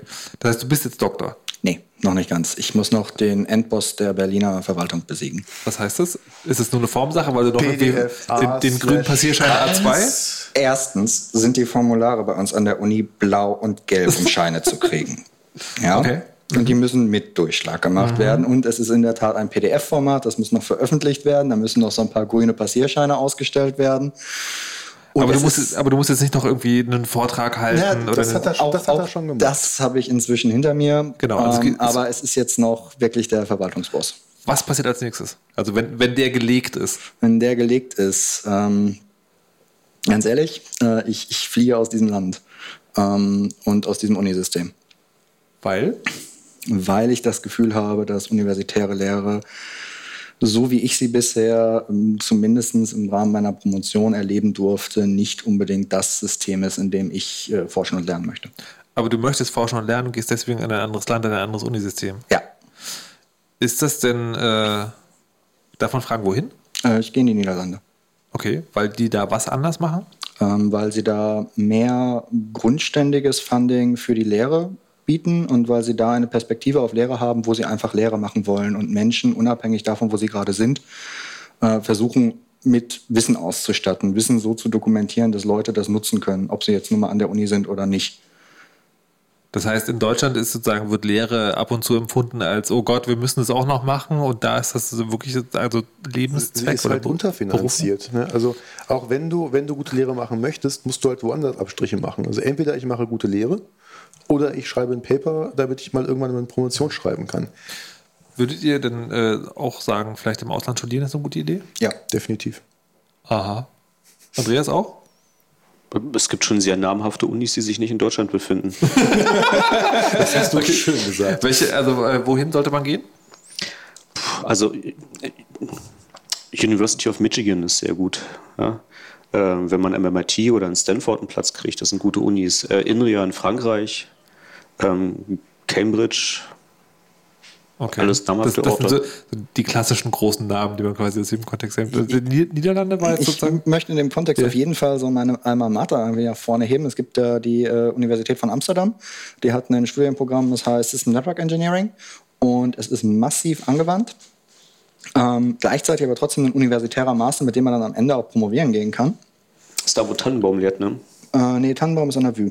Das ist an der Freien Universität. Ähm, und in, in der Tat hatten wir nur einen Kurs an der Freien Universität, den aber auch bei einem Kollegen von Tannenbaum. Äh, der Punkt Jetzt ist, müsst ihr doch kurz erklären, wer Tannenbaum ist. äh, Ta- Tannenbaum ist einer der großen, großen Menschen von Betriebssystembau. Das, das So. ist der, der, als dieser Linus damals mit dem Linux angefangen hat, ihm erzählt hat, also irgendwie so mit dem Systemdesign hätte ich dich bei mir durchfallen lassen. Okay, gut. Also, in den, also in- die großen Namen in die Niederlande könnte man gehen. Noch was? äh, KU Leuven ist auch eine sehr gute Uni, auch in den Niederlanden. Ja. Äh, TU Delft, super Uni. Okay, Niederlande haben wir. Noch was? Also noch ein Land sozusagen? Ähm, jedes, wo man sich wohlfühlt. Naja, außer Deutschland, weil da ist ja. Naja, Oder ist, oder ist, es, ist, ist das universitäre System so schlimm, dass man sagt, geht überall hin, nur nicht in Deutschland? Also geht auf jeden Fall nicht an eine große Uni, würde ich sagen. Weil an einer großen Uni bist du verloren. Ähm, da kümmert sich niemand um dich, wenn es dir schlecht geht oder wenn du nicht mitkommst. Seht ihr, liebe Hörerinnen und Hörer, vor zwei Stunden ungefähr habe ich gefragt, an welche Uni man gehen sollte. Ich sage, ah, es ist egal, in Deutschland kann man überall hingehen. Mittlerweile betreiben wir Landflucht und sagen, also wenn ihr schon in Deutschland bleibt, dann lieber nicht an eine große Uni. Ja, es ist Frage halt am die Anfang war aber, welche Uni in Deutschland, ja? Naja, aber selbst da hieß es sozusagen, ist egal. Äh, sind ja alle gleich schlimm. Na gut, wir werden sozusagen in der letzten halben Stunde nochmal genauer versuchen zu erklären, welche, welche Ausbildungsform vielleicht die beste ist. Vorher gibt es noch ein ganz, ganz kleines Stück Musik.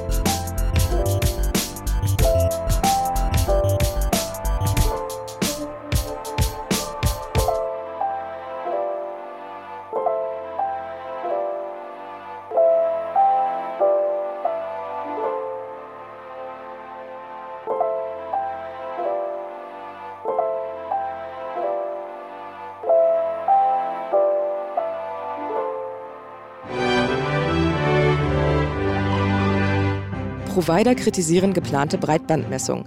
Klaus Landefeld vom Eco-Verband der Internetwirtschaft kritisierte bei Heise Online die von der Bundesnetzagentur angestrebte neue Breitbandmessung per Applikation. Bei der bisherigen browserbasierten Breitbandmessung sei es nicht auf die Qualität eines einzelnen Anschlusses angekommen. Künftig sollten die Ergebnisse aber im Zweifelsfall vor Gericht als Beweis gelten. Daraus ergäben sich sehr hohe Anforderungen an das Analyseinstrument. Diese können nur erfüllt werden, wenn das entsprechende Werkzeug auf dem Breitbandrouter installiert würde. Links unten unbewaffnet. Beim Vorgehen gegen vermeintliche Betreiberinnen und Betreiber von Indie Media links unten wurden keine gefährlichen Gegenstände bei den Verdächtigen gefunden. Dies teilte das Bundesinnenministerium auf Nachfrage von netzpolitik.org mit. Der Bundesinnenminister Thomas de Maizière hatte auf einer Pressekonferenz am Morgen der Durchsuchung behauptet, bei den Betroffenen seien Waffen beschlagnahmt worden. CITES Eröffnung abgesagt. CITES hatte schon im Mai die Arbeit aufgenommen.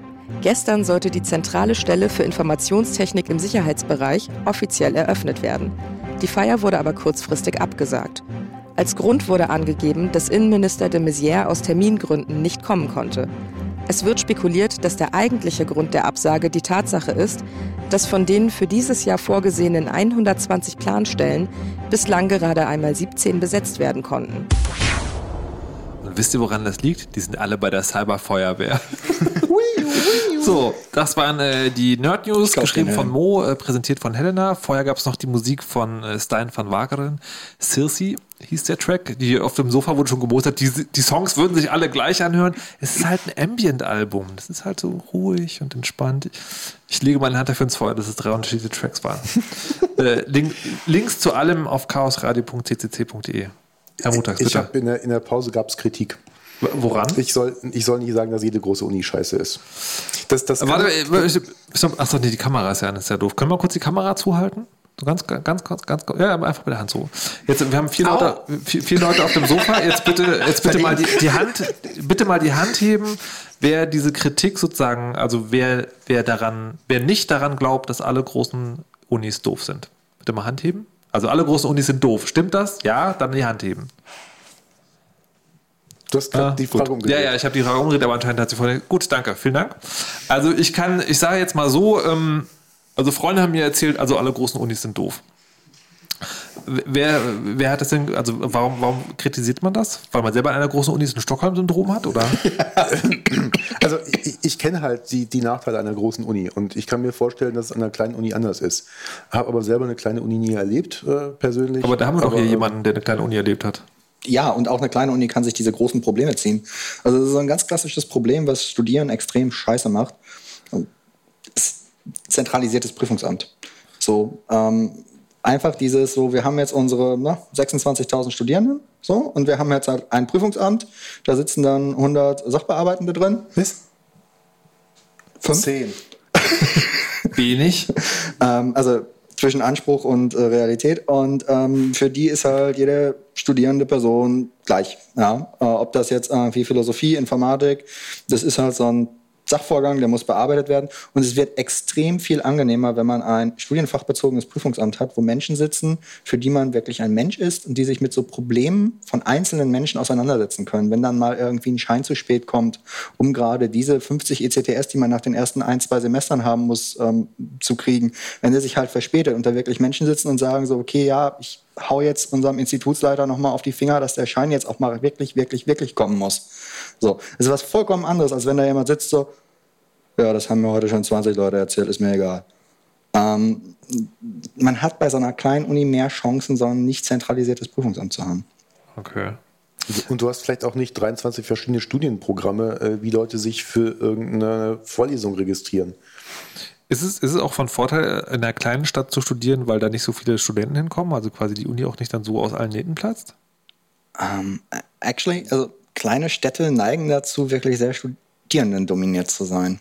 Also vor allem so diese kleinen Unis, also ich denke an die, die ich kenne, so Münster, Osnabrück, die Städte haben so einen richtig, richtig dicken Studierendenstempel. Ja, also da merkt man mehr, dass da Studierende sind, als jetzt hier zum Beispiel in Nee, Berlin. das, das kann ja sein, aber es, das kann ja trotzdem bedeuten, dass, dass sozusagen, dass nicht die Klassen, also Klassenräume stimmt nicht, aber sozusagen die Jahrgänge sozusagen total überfüllt sind oder sowas.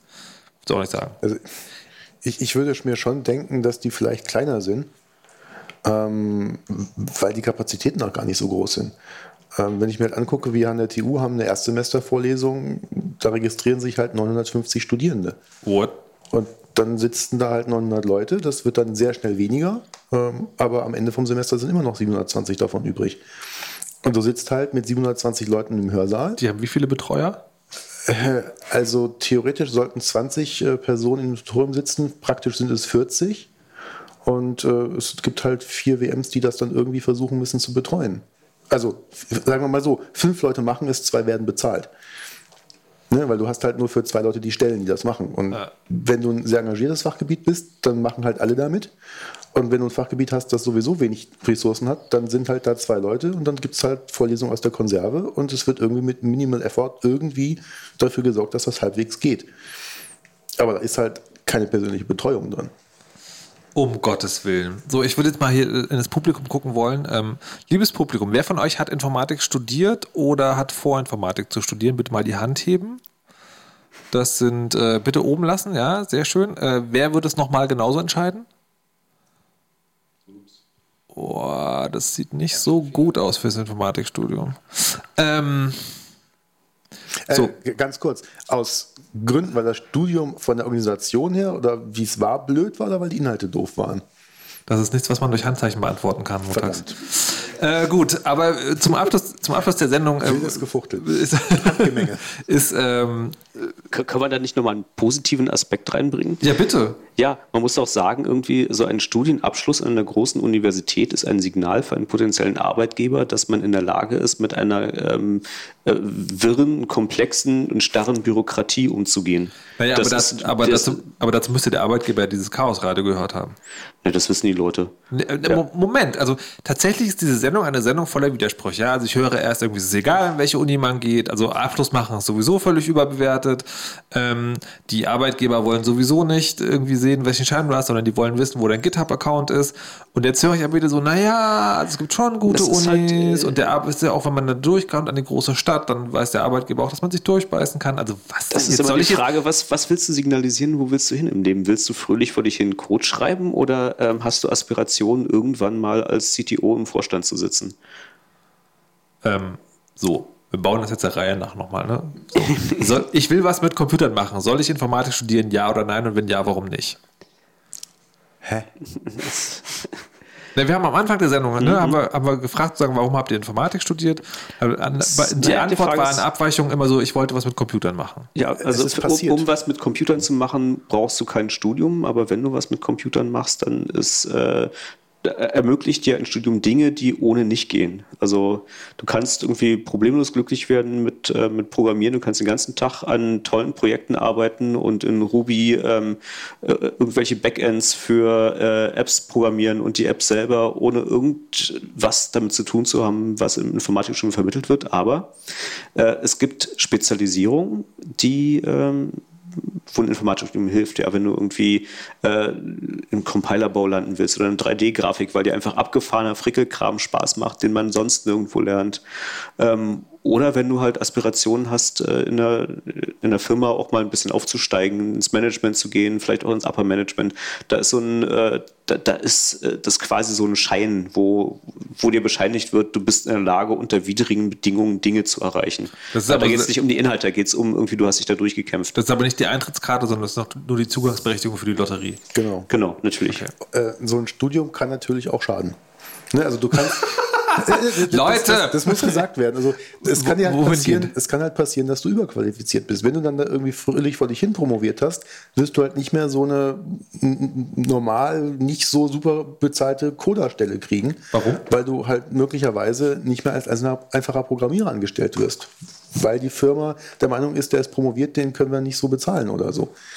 Ja, also das, das kann dir halt passieren, dass du halt plötzlich auch in die Schiene Management gedrückt wirst, weil du bist doch promoviert, du kannst das doch, obwohl du da gar nicht hin möchtest. Okay. Ähm, David, würdest du jetzt nochmal studieren wollen? Ich habe damals mein Abitur abgebrochen, weil ich eh nicht studieren wollte. Okay.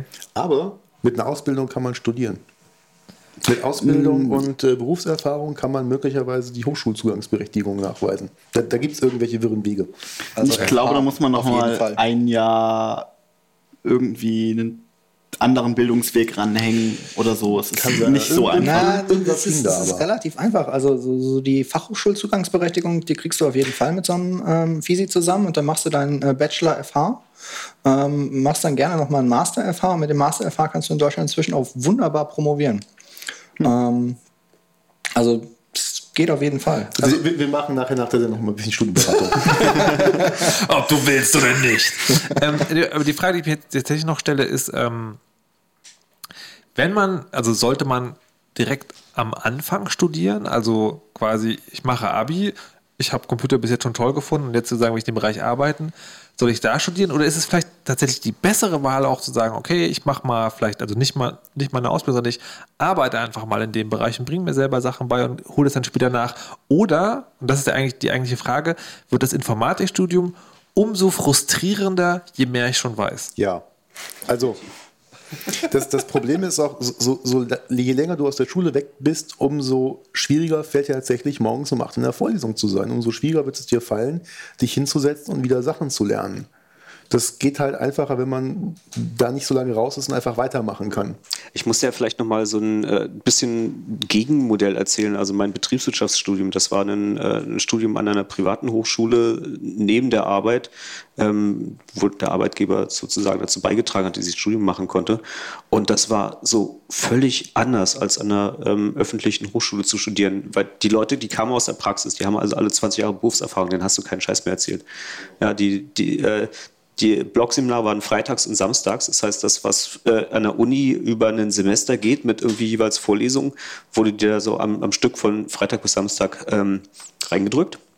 Ähm, dann hast du hinterher den Vorlesenden bewertet und wenn er keine Eins gekriegt hat, wurde das Honorar um 20 Prozent gekürzt. Also unglaubliche Zustände. Und dann bist nicht du dem Prüfungsamt hinterhergelaufen, sondern das Prüfungsamt dir. Somit irgendwie, sagen Sie mal, Herr Burg, ähm, Sie studieren jetzt schon drei Jahre, wollen Sie nicht mal langsam? Und ich so, naja, ich weiß nicht, wie der Zeit und so, naja, da können wir was einrichten, wir schicken Ihnen mal eine Verlängerung und ähm, wann haben Sie denn Zeit für eine Prüfung? Ja, also und äh, am, am Ende des Tages hat mich das auch nicht mehr gekostet als an der Uni mit Studiengebühren, die es ja immer noch gibt in Deutschland. Also Es kann ganz anders sein. Was mir, was mir gerade auch auffällt, ist, das wollte ich vorhin noch gefragt haben, die, diese, diese Kombinationsinformatiken. Ich habe äh, im Journalismus kenne ich ja so, es gibt ja Journalisten, die machen halt eine Ausbildung, also mit Volontariat und was, und die arbeiten und sagen als Allrounder.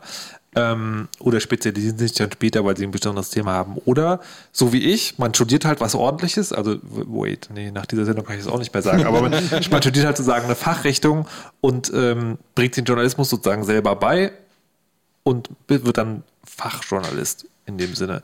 Ist das äh, bei der Informatik möglicherweise auch der bessere Weg oder ein anderer gangbarer Weg, dass man sagt, ich studiere nicht Bioinformatik, sondern ich studiere Biologie und helfe mir dann äh, nebenbei noch das Programmieren auf, weil das eh das, Wichtige ist? Skeptische Gesichter, Stirnrunzeln. Da ist es befürchte ich teilweise zu speziell, oder? Also zu, zur Bioinformatik habe ich auch noch eine lustige Anekdote, nämlich dass irgendjemand, der also früh mit dabei war von der Biologieseite, sich mit den Informatikern unterhalten hat und dann mal so erklärt hat, was er davon wollte. Und dann kamen die theoretischen Informatiker und gesagt, mhm, okay, dein Problem ist NP vollständig. Und dann sind sie wieder weggelaufen. Was, was, was heißt das? Na, das heißt sozusagen, wir haben bewiesen, dass es theoretisch ein schweres Problem ist. Okay, und dann hat er sozusagen äh, beschlossen, selber Informatik zu lernen, weil ihm dann nicht geholfen wurde. Genau, und wie das immer so ist, natürlich gibt es so, sozusagen, also die 100%-Lösung ist sozusagen so schwer, dass man sie nicht erreichen kann, aber mit 99% der Lösung ist es in der Regel getan. Ja. Ja.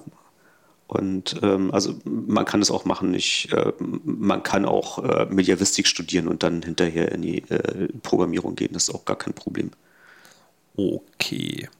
So, dann äh, zum Abschluss noch, weil ich glaube, wir haben das Thema erschöpfend behandelt. Oder gibt es noch einen wichtigen Punkt, der, der euch, äh, der euch auf der Seele brennt? Also, das ist Informatikstudium angeht? M- Wir sollten, glaube ich, irgendwie noch ein paar Minuten da rein investieren, zu sagen, dass halt alles nicht wirklich so dunkel ist, wie es- wie es gerade hier aussieht. Äh, es ist durchaus positiv, Jetzt Informatik entscheidet euch doch mal, Herrgott! Also es hat richtig Spaß gemacht. Du hast in Stockholm studiert, ne?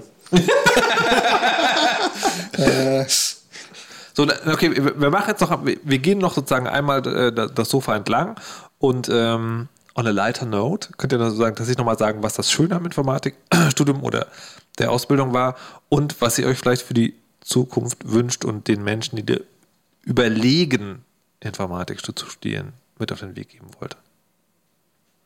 Tobias? Du hast ja gerade gesagt, noch ein paar Minuten kriegt man voll mit, äh, Ähm, mit den schönen Dingen des Ähm, Informatikstudiums. na, na, das schöne Ding ist auf jeden Fall, dass man ähm, eine Möglichkeit hat, sich zu entfalten. Also, dass man überhaupt dieses generelle Studieren-Ding hat. Ja, also, Mutax hat so schön gesagt, man, man ähm, hat eigentlich ist leichter, direkt nach der Schule dann morgens um 8 in der Vorlesung zu sitzen. Ähm, ich muss ganz ehrlich sagen, in meinen ersten Semestern saß ich nie, also nicht ganz nie, aber die Male, wo ich morgens um 8 in der Vorlesung saß, war ich betrunken und gerade aus der örtlichen Studentenkneipe nach Hause gekommen, auf dem Weg nach Hause Kommilitonen begegnet und dann halt irgendwie in diesem Vorlesungssaal geendet. Ähm, also man kann da schon eine ganze Menge über sich selber, wie man arbeitet und ähm, generell ja, über die Welt lernen und sich sehr entwickeln. Ähm, das sagt einigen Leuten zu, das sagt anderen Leuten total nicht zu und die ähm, kommen damit echt nicht klar. Ähm, aber ausprobieren. Ich wollte gerade sagen, also äh, hättest du offen gegangen gewesen, mal, okay, ich schreibe mich jetzt ein, ich studiere mal, ich sag mal, ich gebe mir mal ein Jahr, um zu gucken. Ist das verschwendete Lebenszeit, wenn man sich dann entscheidet, oder ist das sowas, wo du sagst, okay, das kann man auf jeden Fall mal machen? Ich würde definitiv sagen, lieber ausprobieren als nicht ausprobiert haben. ausprobieren. Und auch an den, an den Unis gibt es eigentlich überall irgendwelche Studenteninitiativen, die sich da irgendwie engagieren, das Studium besser zu machen oder so. Und mit den Leuten kann man auch als Schüler reden. Ähm, und die fragen, wie ist das eigentlich bei euch? Was, was macht ihr hier eigentlich? Was ist spannend? Ähm, und normalerweise ähm, kriegt man da schon eine ganze Menge raus. Und das Schöne an Informatik ist eben, dass die, dass die Themengebiete so groß sind und es so viele verschiedene gibt, dass eigentlich für jeden was dabei ist. Also wenn man irgendwas mit Computern machen möchte, findet man da auf jeden Fall irgendwo seine Ecke, in der man sich wohlfühlen kann und richtig Spaß haben kann. Und man kann halt Leuten helfen, Probleme zu lösen da draußen. Wenn man, wenn man geduldig genug ist, das für, für ein paar Jahre mitzumachen. Genau. Okay. David? Ich habe mich mit der Frage beschäftigt, wem würde ich eine Ausbildung empfehlen und wem nicht. Ja. Ist gar nicht so einfach. Also ihr da draußen, wenn ihr euch schon lange mit so IT-Dingen beschäftigt und auch Leute kennt, meine Eltern werden jetzt wahrscheinlich von der Couch aufspringen und schreien, oh nein, nicht so unvernünftig, aber ich kenne genug Fälle in meinem Freundeskreis, wo es super funktioniert haben, hat, dass sie ohne Ausbildung das machen, was sie können und wollen was ihnen Spaß macht und sich damit auch äh, unglaublich gut selber weiterbilden konnten. Da, da bleibt die Frage, für wen ist die Ausbildung jetzt richtig? Ähm, ja. also natürlich für, für, für alle, die Drucker anschließen wollen, sowieso. Für alle, die Windows-Domain äh, administrieren wollen, wahrscheinlich auch. Ähm, wenn ihr mehr wollt, kann das, kann die Ausbildung richtig sein, aber dann müsst ihr euch damit abfinden, dass die Berufsschule öde sein wird. Und äh, kleiner Appell an alle Unternehmen und Personalabteilungen da draußen, da draußen bezahlt eure Auszubildenden richtig. Nur weil es alle machen, ist es noch lange nicht richtig. Also äh, nur weil alle ihre Auszubildenden schlecht bezahlen, ist es noch lange nicht nicht scheiße. Und ähm, genau, und das ist so mein Appell. Mehr Geld. Ja, Okay. Andreas noch? Ja, ich würde sagen, ich würde Studieren allen Leuten empfehlen, die Spaß daran haben, sich einen Knoten ins Gehirn zu machen, ohne notwendigerweise sich die Frage dabei zu stellen, wofür das denn überhaupt gut sei. Also wenn man, das ist, das ist, äh, ist was für Leute mit Spaß am Denken und je mehr man Spaß am Denken hat, desto mehr Spaß hat man beim Studium und zwar ganz egal, was man studiert. Gut. Ganz egal, was man studiert. Ich weiß, ich weiß nicht, ob das das letzte Wort ist, aber es ist, es ist einfach so. Gut, dann vielen Dank, Andreas, David, Mutax und Tobias. Viel Spaß euch noch in eurem Informatikerleben. Äh, lieb- liebes Publikum, gibt es hier noch Fragen oder Anmerkungen? Jetzt das letzte? Ja, da. Ähm, habt ihr praktische Erfahrungen oder Erfahrungen von äh, Bekannten von euch, die jetzt weder eine Uni noch eine Ausbildung, sondern äh, zum Beispiel eine FH oder eine BA gemacht haben? Was ist eine BA? Äh, Berufsakademie, das ist was, was es, glaube ich, nur in Baden-Württemberg gibt. Okay. Ähm, so ein bisschen fachhochschulmäßig noch ein bisschen verschulter als Fachhochschule, ähm, was aber bei Unternehmen da wohl sehr beliebt ist. Ähm, weil mir das so ein, so ein bisschen jetzt so als, als Zwischenkontrast gefehlt hat, weil ich den Eindruck hatte, dass äh, viele Kommilitonen, ich habe an der FH studiert, ähm, sehr begeistert waren, dass sie die FH quasi als Upgrade auf einer Ausbildung gemacht haben, ähm, weil ihnen die Ausbildung nicht genug war und sie gesagt haben, okay, eigentlich kitzelt mich das intellektuell jetzt ein bisschen mehr zu machen, ich möchte aber Praktiker bleiben. Und für die hat sich dann die FH als sehr lohnenswerter Zwischenschritt rausgestellt. Also kann ich nur sagen, die sind jetzt mit dem Job und mit dem Skillset, den sie entwickelt haben, man muss dazu sagen, das waren auch sehr selbstmotivierte Leute, sind die super zufrieden gewesen. Das kommt halt immer auf den Typen an. Aber das ist jetzt noch so ein Aspekt, den ich finde, äh, dass er relevant ist. Ja, wie gesagt, Softwareentwickler ist äh, in meinen Augen eine typische FH-Geschichte. Also, dass du das, wenn du wirklich programmieren möchtest und Software entwickeln möchtest, ist das eine Sache, wo du typischerweise in meinen Augen an FH gehörst. Wie, wie lange dauert das? Genau wie Uni ist nur eine andere Ausrichtung? Äh, ja. Es ist äh, dauermäßig genau das Gleiche. Also drei Jahre ähm, Bachelor, zwei Jahre Master. Ähm, wie äh, gerade schon gesagt, auch mit Möglichkeit zu promovieren. Ähm, und äh, man, viele machen dann im Gegensatz zu einem normalen äh, Hoch Hochschulstudium ähm, tatsächlich beim Bachelorschluss. Und das kann auch völlig okay sein. Also das ist tatsächlich Okay. dann eher so ein industrieakzeptierter Abschluss. Apropos industrieakzeptierte Standards, eine Sache ist mir aufgefallen. Ich möchte mich beim Chaos Radio Team nämlich bedanken, weil äh, auf der Suche nach Gästen zu dieser Sendung haben wir haben die sich sozusagen ganz viel Mühe gegeben, auch Gästinnen äh, an den Start zu bekommen, was leider überhaupt nicht geklappt hat, weil die nicht konnten oder wollten. Ähm, aber nochmal für die Zuhörerinnen auch, ist das diese Besetzung hier 100 Prozent äh, männlich, ist das auch äh, das Klischee des Informatikstudiums? Es werden glücklicherweise immer mehr Frauen, aber es sind immer noch sehr wenige. Es werden wieder mehr, muss man sagen. Also Mitte der 80er hat es mal gepiekt bei 40 Prozent Anteil und seitdem ist es runtergegangen. Und äh, gerade ändert sich das wieder so ein bisschen. Aber es ist äh, tatsächlich nur Maschinenbau schlimmer. Woran liegt es? Vielschichtige Ursachen. Also meines Erachtens daran, dass äh, zum Beispiel in den 80er Jahren irgendwie so ähm, Computerspiele hauptsächlich als Jungsspielzeug verkauft wurden deswegen bei den Jungs die Computern rumstanden. Und dann, als diese Generation an die Unis gekommen ist, ähm, waren das halt die, die von klein auf schon einen Computer dastehen zu haben und äh, deswegen eher da reingerutscht sind. Aber das bestimmt auch eine eigene Sendung, das mal zu diskutieren. Also Okay. ich, ich, ich kenne halt solche, solche Phänomene. Ähm, Ein Ausbildungsleiter, den ich kenne von einem großen ISP, steht immer auf diesen Ausbildungsmessen, wo eben Schüler und Schülerinnen hingehen, um Dinge zu erfahren über Ausbildungsberufe. Und dann kommen dann irgendwelche Schülerinnen zu dem Stand und plötzlich steht dann die Tante daneben und zieht am Arm weg, nee, das ist nichts für dich. Und das erlebt er halt leider immer wieder. Und ähm, dass halt wirklich das familiäre Umfeld sagt, nee, also das mit dieser Technik, das ist nichts für dich, mach doch lieber was, was irgendwie für Frauen richtig ist. Da möchte ich ja gleich ein bisschen ins Mikrofon brechen und an dieser Stelle aber auch, auch aufrufen. Ne? Also das Informatikstudium ist eine schreckliche Angelegenheit, das soll aber jeder erfahren dürfen. und jede vor allen Dingen. Gut, dann ähm, vielen Dank, Andreas, David, Mutax, Tobias, dass ihr hier wart und uns einen Einblick gegeben habt. Äh, vielen Dank ans Team, Mo, Kai und Helena und Danimo. Mein Name ist Markus Richter. Ich beschließe dieses Chaos Radio 238 und habe nur noch eine Sache zu sagen. Lasst euch nicht überwachen und verschlüsselt immer schön eure Backups. Tschüss.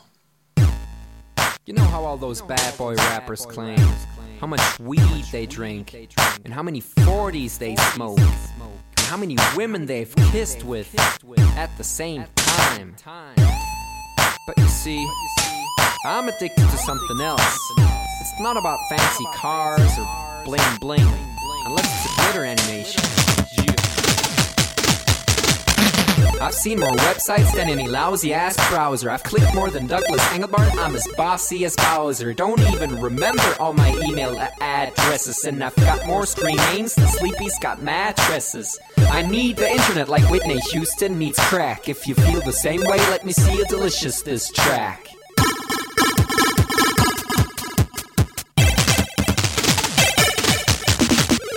Spent more time online than Tim Berners-Lee. When I go to a club, it's mostly a surf club, you see. I've pal paid more money than you've got pictures on Flickr. They call me the Uber YouTuber, MySpace clicker. I love amateur homepages and dirt style design. The interweb's a ghetto full of gustatory crime. Cross your fingers, make your hand look like a W and holla website.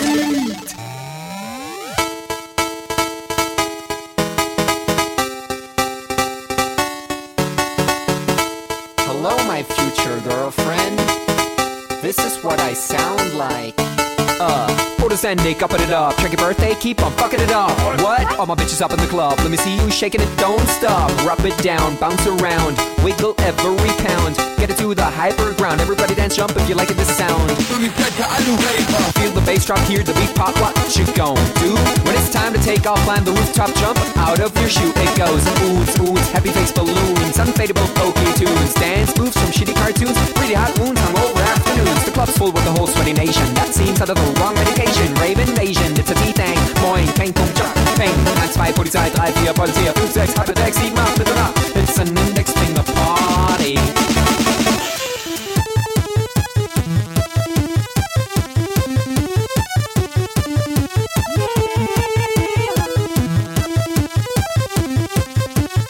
Yeah. Come on, holla website. Even your users, holla website. Everybody come on holla website. Come on, come on, holla website. Do you check the item paper?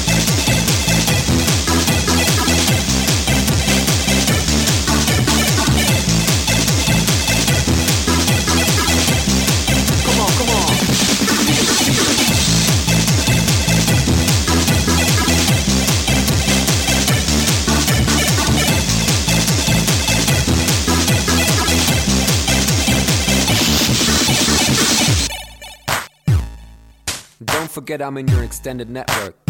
Biatch. Expo 2000.